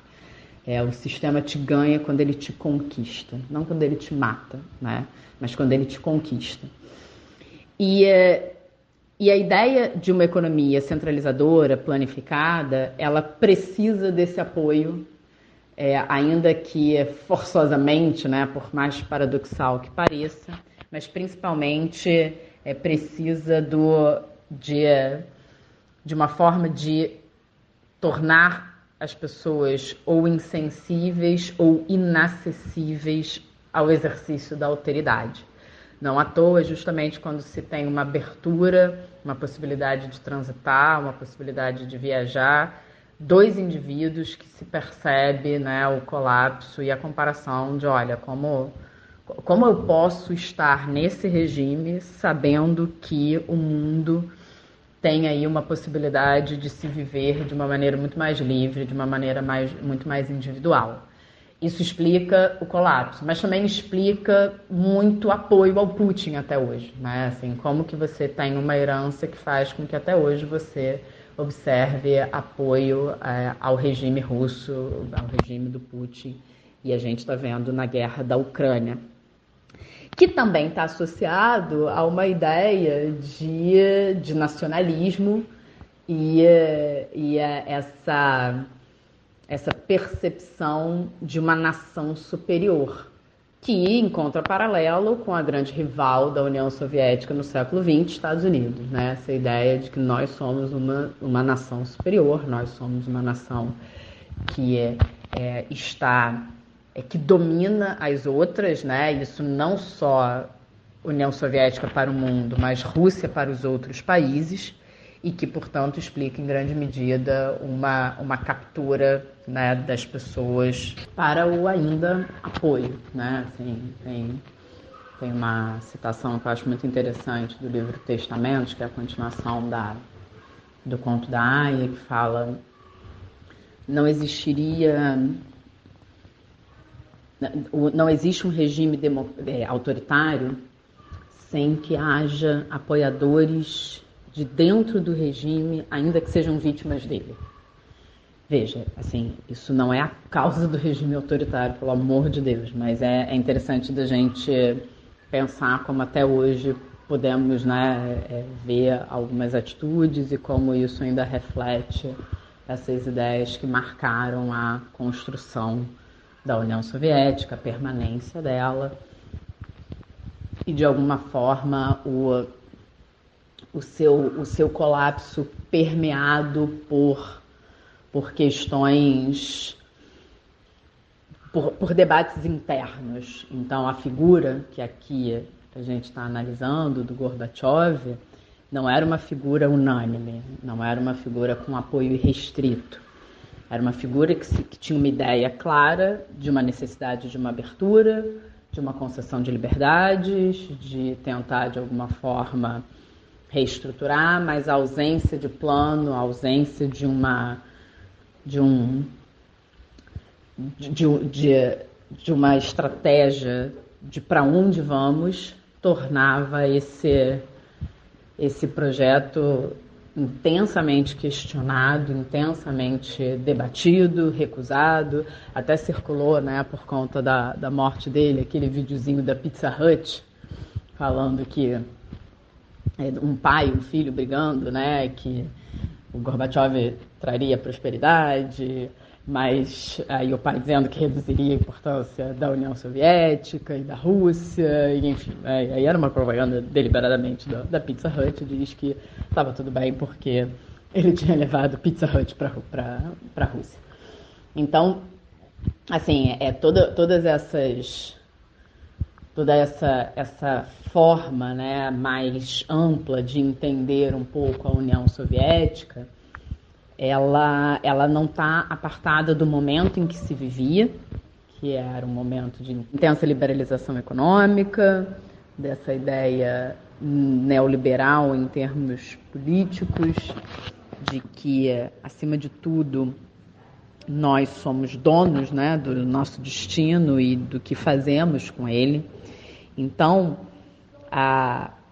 um colap uma exaustão de recursos, um, uma intensificação da ineficiência, a necessidade de utilizar recursos para dar conta do projeto da corrida espacial, isso tudo num contexto político em que quase que o estado da natureza, né? Se a gente recorre a Locke, e peço perdão por essa referência, de que buscamos a liberdade, respondem por pelo colapso da União Soviética, que encerra o século XXI, encerra o século XX e corta o tempo, estamos em 2022, de alguma forma revisitando o fim desse regime e o ressurgimento, ou talvez o despertar dos sentimentos que, é que moldam né, essa ideia de excepcionalismo, essa ideia de dominância sobre outras nações, essa ideia de, de um projeto que, que seria superior e que está agora, de novo, né, assim, representado e, e ressuscitado na condução do Putin há bastante tempo e, de alguma forma, nas explicações é, subjetivas barra políticas da guerra. Né? Não são apenas essas, isso é uma leitura, isso é uma forma de, de considerar, de observar, é, mas eu acho que, enfim, a morte do Gorbachev reacende que os movimentos históricos eles podem de alguma forma ser contínuos, né? Assim, não cíclica, que eu aprendi com os meninos, né? Que essa ideia de, de tornar a história cíclica coloca uma inevitabilidade do futuro, e essa inevitabilidade do futuro tira das nossas mãos, como sociedade, a capacidade, enfim, né, de fazermos escolhas. E é exatamente para isso que a gente precisa estudar. Quer dizer, para isso não, né? Eu não gosto da frase a gente precisa estudar isso para aquilo. Isso coloca uma uma relação utilitária que faz muito pouco sentido para a expansão que o saber proporciona. Mas, de alguma forma, a história, sem dúvida nenhuma, é muito elucidativa para a gente entender de onde a gente veio e para onde a gente pode ir. Então, enfim, eu queria fazer um pouco essa, essa análise assim mais, mais ampla né, do, do colapso da União Soviética, do que a morte do Gorbachev reacende na gente e como isso se conecta, inclusive, não só na, na Rússia, Ucrânia, mas no que está acontecendo, está prestes a acontecer na Europa com o cessar da energia, né, a interrupção da energia, ou pelo menos a, a redução que trará inevitáveis, dramáticas consequências para o povo europeu. É isso, pessoal. Espero que vocês tenham uma ótima semana. Bom, como, como sugestão, não poderia deixar de, de sugerir o Adeus Lenin, né? Mas essa é uma dica já batida, mas é interessante pensar nesse filme, rever esse filme. E é isso. Um beijo, uma ótima semana para todo mundo. Passemos agora para o segundo bloco do Giro de Notícias.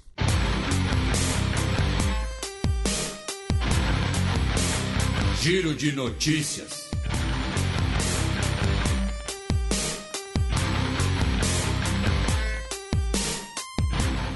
Notícia da quarta-feira, dia 7 de setembro.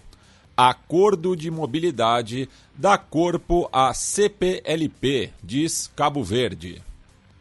CPLP, né, a Comunidade de Países Lusófonos, né, a Comunidade dos Países de Língua Portuguesa, né, e, uh, nesse caso, o que aconteceu é que nós tivemos a presença né, de diversos líderes lusófonos aqui no Brasil, por conta do 7 de setembro, e a Juliana Miranda, da Folha de São Paulo, realizou uma entrevista com o primeiro-ministro de Cabo Verde, Ulisses Correia Silva, de 60 anos de idade. Tá? Então, na verdade, a gente colocou essa notícia aqui né, para tanto uh, comentar a importância da CPLP para o Brasil, que deveria ser mais valorizada pela população, às vezes, né? Muitas vezes não é por. Porque não é um assunto tão falado assim, para registrar os 200 anos do Brasil, no 7 de setembro, e para recomendar a leitura né, da, da entrevista uh, realizada, repito, pela Juliana Miranda. Lembrando que nós temos um acordo de mobilidade né, uh, que permitiria né, a, a, facilidade de concessão de visto de trabalho e estudo para cidadãos do bloco. Né? Porém, o acordo já foi aprovado, porém os países ainda não elaboraram, especialmente porque Portugal né, teme ali uma, entre aspas, uma invasão né, de, de, de angolanos, de moçambicanos, né, e, e, toda a questão do colonialismo, tudo isso que a, que a gente estava falando sobre a Rainha Elizabeth II, mas que também se aplica a Portugal. Já na quinta-feira, dia 8 de setembro, a Justiça Argentina acusou o brasileiro e a namorada e diz que o ataque contra a Cristina foi planejado. Isso, uh, no caso, né, o, o brasileiro, né, o, o, Fernando Sabag Montiel, que é um cidadão argentino de origem brasileira e simpatias neonazistas, e uh, também colocando né, a sua namorada, né, a Brenda Uliarte, tá, uh, no, como também no planejamento do atentado, tá? E afirmando, né, como o Matias comentou, que não foi um, né, foi um caso planejado, foi um ataque premeditado, então, ou seja, muito provavelmente vai ser enquadrado como atentado terrorista. E também em relação na Argentina, no último dia 4 de setembro, o novo ministro da Economia, né, o Sérgio Massa, o, que agora é o super-ministrão da Economia, ele anunciou um corte de gastos de 128 bilhões de pesos, o que dá mais ou menos 5 bilhões de reais, no orçamento público argentino uh, por conta do acordo com o FMI, né, para cumprir as metas do acordo entre a Argentina e o Fundo Monetário Internacional. Também ontem, quinta-feira, dia 8, o presidente do Burundi nomeia novo primeiro-ministro após denúncias de golpe de Estado. O presidente do Burundi, o Evariste Indeshinier, ele anunciou ali um, uma dança das cadeiras, incluindo uma troca do primeiro-ministro, uh, e ele colocou o ex-ministro de Segurança, agora como primeiro-ministro, o Gervai Indarokobuka, uh, sob ali uma discussão de que essa mudança, na verdade, foi parte de uma pressão das Forças Armadas, né? sendo que o novo primeiro-ministro foi o chefe da agência de inteligência do Burundi. Tá? E o parlamento aprovou o nome do cara por 113 a 0. Então, ou o cara sabe os podres de todo mundo ali, ou ele é um puta cara legal, extremamente querido. E é óbvio que essa é a verdade. Tá? Ele, eu não tô dizendo que ele sabe podre de ninguém. Eu tô dizendo que ele é um baita cara legal e que todo mundo quer ele no poder. Ali perto, em Uganda, infelizmente, tivemos diversos deslizamentos de terra nessa semana, causados por fortes chuvas, que deixaram pelo menos 15 pessoas mortas e 18 pessoas desaparecidas. E mais ao norte, em Burkina Faso, né, pelo menos 35 civis morreram em um ataque com explosivos numa estrada, muito provavelmente realizado por grupos uh, jihadistas ao norte do país, na região do Sahel. Abaixa o volume, porque lá vem Breaking News. Tribunal angolano rejeita recurso por resultado eleitoral e oposição pede protesto situação contrária da do Quênia, né? A notícia de hoje, a Suprema Corte, a Corte Constitucional de Angola, né, afirmou que a UNITA uh, não, é, é, né, o, o, recurso da UNITA contra as eleições uh, não procedia, manteve a, vi, a, vitória do João Lourenço, do J. Low, uh, em Angola, e por conta disso, o Adalberto Costa Júnior, o líder da UNITA, o principal grupo de oposição, ele afirmou que essa decisão é ilegal, é irregular e de, é, exigimos a verdade eleitoral, tá? E pedindo para que as pessoas uh, protestem. Por conta disso, o governo angolano colocou as suas forças militares em prontidão até o dia 20 de setembro para manter a ordem pública, tá? no, no, no termo do, uh, uh, do documento. E outra notícia de hoje, um tempo atrás, alguns dos nossos ouvintes talvez lembrem, né? Uh, que a gente falou de uma refinaria é, é, clandestina na Nigéria que explodiu, deixando várias pessoas mortas, né? inclusive. E a gente comentou né, desse problema que ocorre na Nigéria e foi publicado um relatório sobre a indústria petrolífera nigeriana, afirmando que no mês, o mês de agosto foi o pior mês de agosto da história do, dos últimos 25 anos da Nigéria na exportação de petróleo. Lembrando que a Nigéria é um grande exportador de petróleo, tá? É um país cuja economia, inclusive, conseguir é, é moeda forte, depende do petróleo. E, uh, muito pro, e, e esse pior mês de agosto nos últimos 25 anos é derivado do roubo de petróleo, né? do, do de grupos criminosos que roubam o petróleo desviam ele para essas refinarias clandestinas, onde teve o um acidente. Então, teve o pior mês de agosto na exportação de petróleo dos últimos 25 anos da Nigéria. Bem, passemos agora para a premiação que não altera nem a cotação do Kwanza nem da Naira, mas a gente gosta de tirar onda mesmo assim.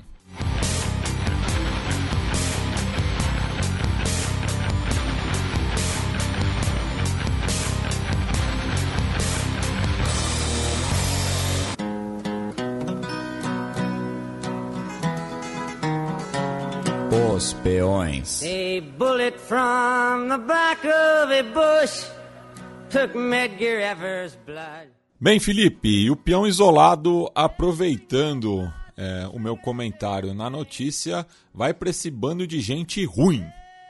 Pois é, o peão isolado vai para a Turquia, que, assim, o, o, tudo bem, o governo turco não, não, não tem ligação direta e tal, mas, pô, os caras fazem um app para matar cachorro de rua, cara não pode, não, não tá certo isso.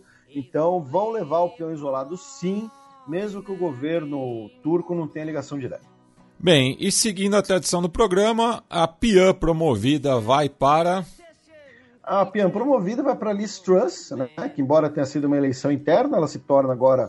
Ela, cara, ela, ela entrou para a história, porque agora ela é a primeira primeira-ministra da história britânica pós Elizabeth II. Ela foi a última empossada pela Elizabeth II e a primeira pós Elizabeth II. Então na tá mesma tá na semana. História, na mesma semana. né? ela, é, ela é a suspeita número um, inclusive. é, ela, ela, ela ainda é uma republicana. Ela, é, é, ela que deu, deu, fez alguma coisa ali. Ela que, sei lá, jogou um Korg na rainha. Mas.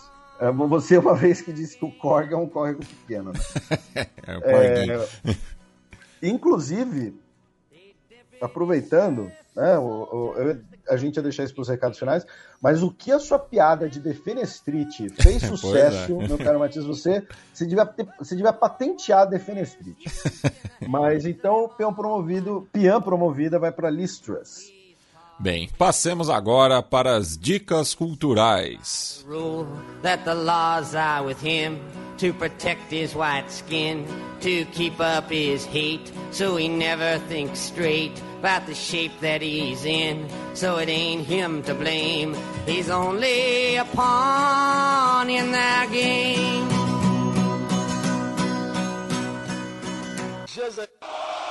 DJ Monster. The Almighty. DJ The time has come. Sétimo selo.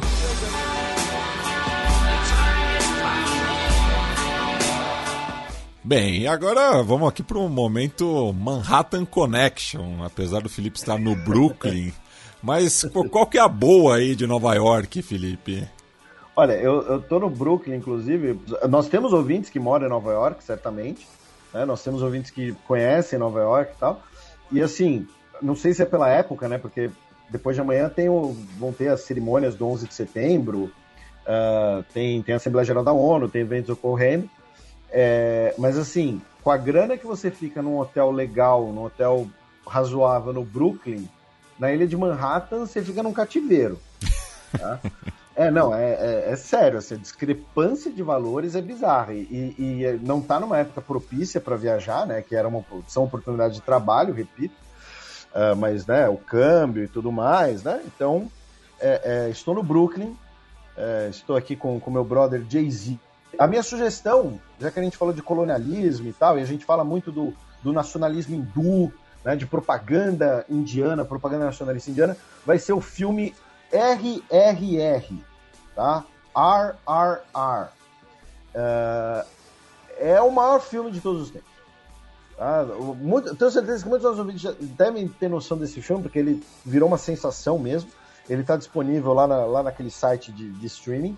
Uh, ele é um filme é, no idioma Telugu, que é o idioma do sul da Índia, tá? Ele não é um filme de Bollywood, tá? É porque Bollywood tem a ver com idioma também. Uh, ele reúne. O, o, nome RRR, inclusive, quem me explicou isso foi o nosso queridíssimo Atila, é porque ele reúne né, dois grandes atores de duas grandes famílias de atores que são rivais, mais o diretor, e todos eles têm o sobrenome R. Tá? Então, assim, não tem nada a ver com a trama do filme. É RRR porque são os dois atores e o diretor. Tá? E o filme tem tudo, inclusive propaganda nacionalista, ou seja, ele serve para compreender esse momento indiano. Uh, o filme tem as críticas ao colonialismo britânico, que os, as autoridades coloniais são retratadas como pessoas cruéis, pessoas violentas. Tem, tem explosão, tem dança, tem romance, tem cenas impossíveis, tem um cara dando um soco num, num tigre de computação gráfica, sabe? Assim, é, então assistam. É um filme um pouco longo, tá? Um filme que tem três horas. É, mas, mas para quem escuta xadrez verbal, tá acostumado. Não, e, cara, o filme não para, velho. O filme não para. Você não pisca vendo o filme, tá? Então, RRR, RRR, repito, você pode assistir ele como um filme uh, de ação, um filme assim, para não ser levado a sério, um pipocão. Você pode assistir ele como um documento desse nacionalismo hindu contemporâneo. Você pode assistir ele como um. O, só, só me, é, o filme é de que ano, Felipe? É desse ano, 2022. Ah, foi recém-lançado. É, é, é ele, é, ele sofreu atrasos com da pandemia e tal, né? Mas é um filme novo. E, está disponível em alguma plataforma ou temos que Não, apelar pro torrent? Lá. Ah, aquele streaming lá. Naquele... Beleza. Locadora vermelha. Isso. Ah, tá. Bem, e a, a minha dica não é um jabá, é, pelo contrário, é, até porque anarquista não tem dinheiro, mas é, é, é, é justamente é, por conta da admiração com o trabalho desse coletivo, da Biblioteca Terra Livre, que está lançando A Conquista do Pão, do Piotr Kropotkin, né, geógrafo e anarquista moscovita, e que está com um preço promocional de 15 reais. É isso mesmo, o livro está saindo por 15 reais e esse preço vai durar até é, o dia 13 de novembro, que é quando ocorrerá a Feira Anarquista aqui de São Paulo, que esse ano vai ser é, ali na MF desembargador Amorim Lima, é, no Butantã. Então, é, aproveitem aí para quem quiser conhecer mais sobre o anarquismo, sobre a obra do Kropotkin, fica aqui a indicação e para ajudar também o trabalho aí dos companheiros e companheiras da Biblioteca Terra Livre. Então entra lá nas redes sociais desse coletivo para saber mais. Felipe, recados dos nossos ouvintes, considerações finais. Bem, uh, novamente lembrar os nossos ouvintes que eu estou no, no Instagram agora, tá? que eu sou Instagrammer. Uh, mandar um abraço para todo mundo que estava aqui na, na, na Educom. Conheci, repito, conheci muita gente legal, uh, muita gente com um trampo sensacional. Então, assim, é, conheci pessoas, inclusive, que, que eu não conhecia, né, como, por exemplo, o professor Noslen, uh, de, de português, que, assim, é, eu imagino que alguns dos nossos ouvintes devem consumir o conteúdo dele, mas ele, além de ter um conteúdo excelente, ele é um cara sensacional. Assim. É uma aula de simpatia considerando que, por exemplo, que eu não sou uma pessoa simpática, então eu deveria ter aulas de simpatia com ele mesmo. E mandar aqui um abraço para os nossos ouvintes. Né? Muita gente comentou da questão de, de, de, plantar chuva, né? da chuva artificial. Então, um abraço para o Daniel Calavari, que fez geografia na USP, hoje mora na Austrália. Uh, também o Gabriel Vargas, né, que inclusive trabalha com isso, se colocou ali à disposição tal. Uh, o Mariano Bastos também falou da, da, da chuva artificial. Mandar um abraço para Oberlin, para o Hugo Gualandi, que disse que o, o bug da, da Grace Hopper não é uma lenda, seria uma lenda. É que teria sido o primeiro bug causado por um inseto de verdade. E aí o trocadilho que foi feito acabou se tornando algo, digamos, maior que a realidade. Tá? Mas originalmente já se usava o termo bug para problemas de computador. O que aconteceu é que, como foi o primeiro bug literal falando, literalmente falando, né, ele acabou entrando para a história, mas que esse, é, é, isso tem um pouco de lenda. Então acho que até peço desculpas né, por ter repercutido a lenda, mas a lenda também tem ali, tem o seu valor uh, uh, didático né, para a gente conhecer. Uh, um abraço para o Henrique Silva, para a Mila Macilon, que comentou do Defend Street, para o Fabrício Werneck, que disse que gostou muito do programa com a Vivian ao vivo, inclusive. Ele falou ali sobre a lei de consumo de. Ele falou sobre questões de consumo de álcool na Austrália, né? Por conta do, do que você comentou. Acho que foi no penúltimo programa, né? Que, sobre né, a colonização da Austrália, né? Que levaram muito rum e, e tudo mais. Uh, mandar um abraço também para o Alan Bueno, para o Jonathan Chitão, para o Bruno Macedo, para o nosso queridíssimo Bernardo de Berlim, para o Oa Peixoto, né? Uh, para o Paolo Pestalozzi, tá? Que até falou ali que, que ditou o nome, de, o nome dele errado. Uh, o, um abraço para o Edgar Ribeiro, para o Christian Gartner, uh, para o Janderson, para o Davi Antônio e uh, é isso. Tá? Então, um abraço aí para todos vocês. Agradeço todo mundo que repercutiu nosso programa, que compartilhou. Então, um beijo para todos vocês. Bem, mandar um abraço para o Patrick Ferreira, nosso ouvinte que mora em Portugal desde 2009, que fez um comentário interessante aqui sobre a questão é, dos hospitais no verão português, né? É, porque a gente repercutiu né, a demissão da ministra de Saúde e ele diz que é um problema recorrente, principalmente no verão, quando os médicos saem de férias e não há outros para comporem as escalas, né? Por isso opção pelo fechamento e isso acaba sendo muito por conta da reforma necessária do SNS, né, o, o análogo ao SUS em Portugal, né, e tem caído é, de qualidade muito pelos baixos salários tanto para médicos quanto enfermeiros que preferem ir para a Espanha, é, onde os salários são maiores. Ele pediu também para mandar um beijo para a esposa dele, a Raquel, que adora o Fronteiras Invisíveis do Futebol, mas não tem paciência pro xadrez verbal. Pô, Raquel, dá uma chance pra gente. Mas ele disse que ainda não desistiu de convencê-la. Já o José Carlos Júnior esteve presente no Rock in Rio na sexta-feira passada e na fila, né, esperando pela abertura dos portões, ele acabou trocando ideia com dois canadenses é, e falou que estava bem informado sobre o país por conta do xadrez verbal. Ele publicou aqui é, palavras de baixo calão, reproduzidas pelos dois, sobre o Justin Trudeau. Não vou ler porque somos um programa family friend. É, e ele disse que também já é, passou por situação parecida conversando com um venezuelano depois de ouvir o Fronteiras Invisíveis do Futebol sobre a pequena Veneza. E por fim, mandar um abraço para o professor Michael Dionísio, que saiu de Curitiba ontem em direção ao Morumbi. Disse que me encontrou completamente alucinado, então desculpa, é, Mikael, por eu não, não, não ter é, trocado ideia direito contigo ali na entrada do estádio. Bem, Felipe, a princípio a música de encerramento do programa seria a faixa título do álbum The Queen's Dead, do The Smiths, é, mas como ontem tivemos o falecimento do Marciano Canteiro, é, vocalista e baixista da banda mendocina é, Los Enanitos Verdes, né, que fez muito sucesso na América Hispânica, principalmente nos anos é, 1980 e 90. É, a gente vai. Com todo respeito, você acabou de inventar esse negócio. Não. Você, só você conhece. Não, só nosso, você conhece. Nossos ouvintes. Ó, quem nunca ouviu o Lamento Boliviano aí, entre nossos ouvintes que viajaram pelo continente, sabem do que eu estou falando. Mas eu vou escolher é, talvez o primeiro hit deles, né, que eu gosto bastante, que se chama TV em um trem, que é de composição do Canteiro, faz parte do terceiro álbum deles, Habitaciones Escâneas, de 1987. E o Marciano Canteiro que teve uma relação muito especial com o México, né? Ele morou durante muito tempo no país, acabou se naturalizando, é... também torcia pelo Clube América, né? Já que morava ali na capital. Além de ter visto a Argentina ser campeã do mundo no Estádio Azteca, ele que faleceu ontem por é, complicações renais é, na sua cidade natal, em Mendoza. Né? Então vamos encerrar com TV en un tren de Los Enanitos Verdes.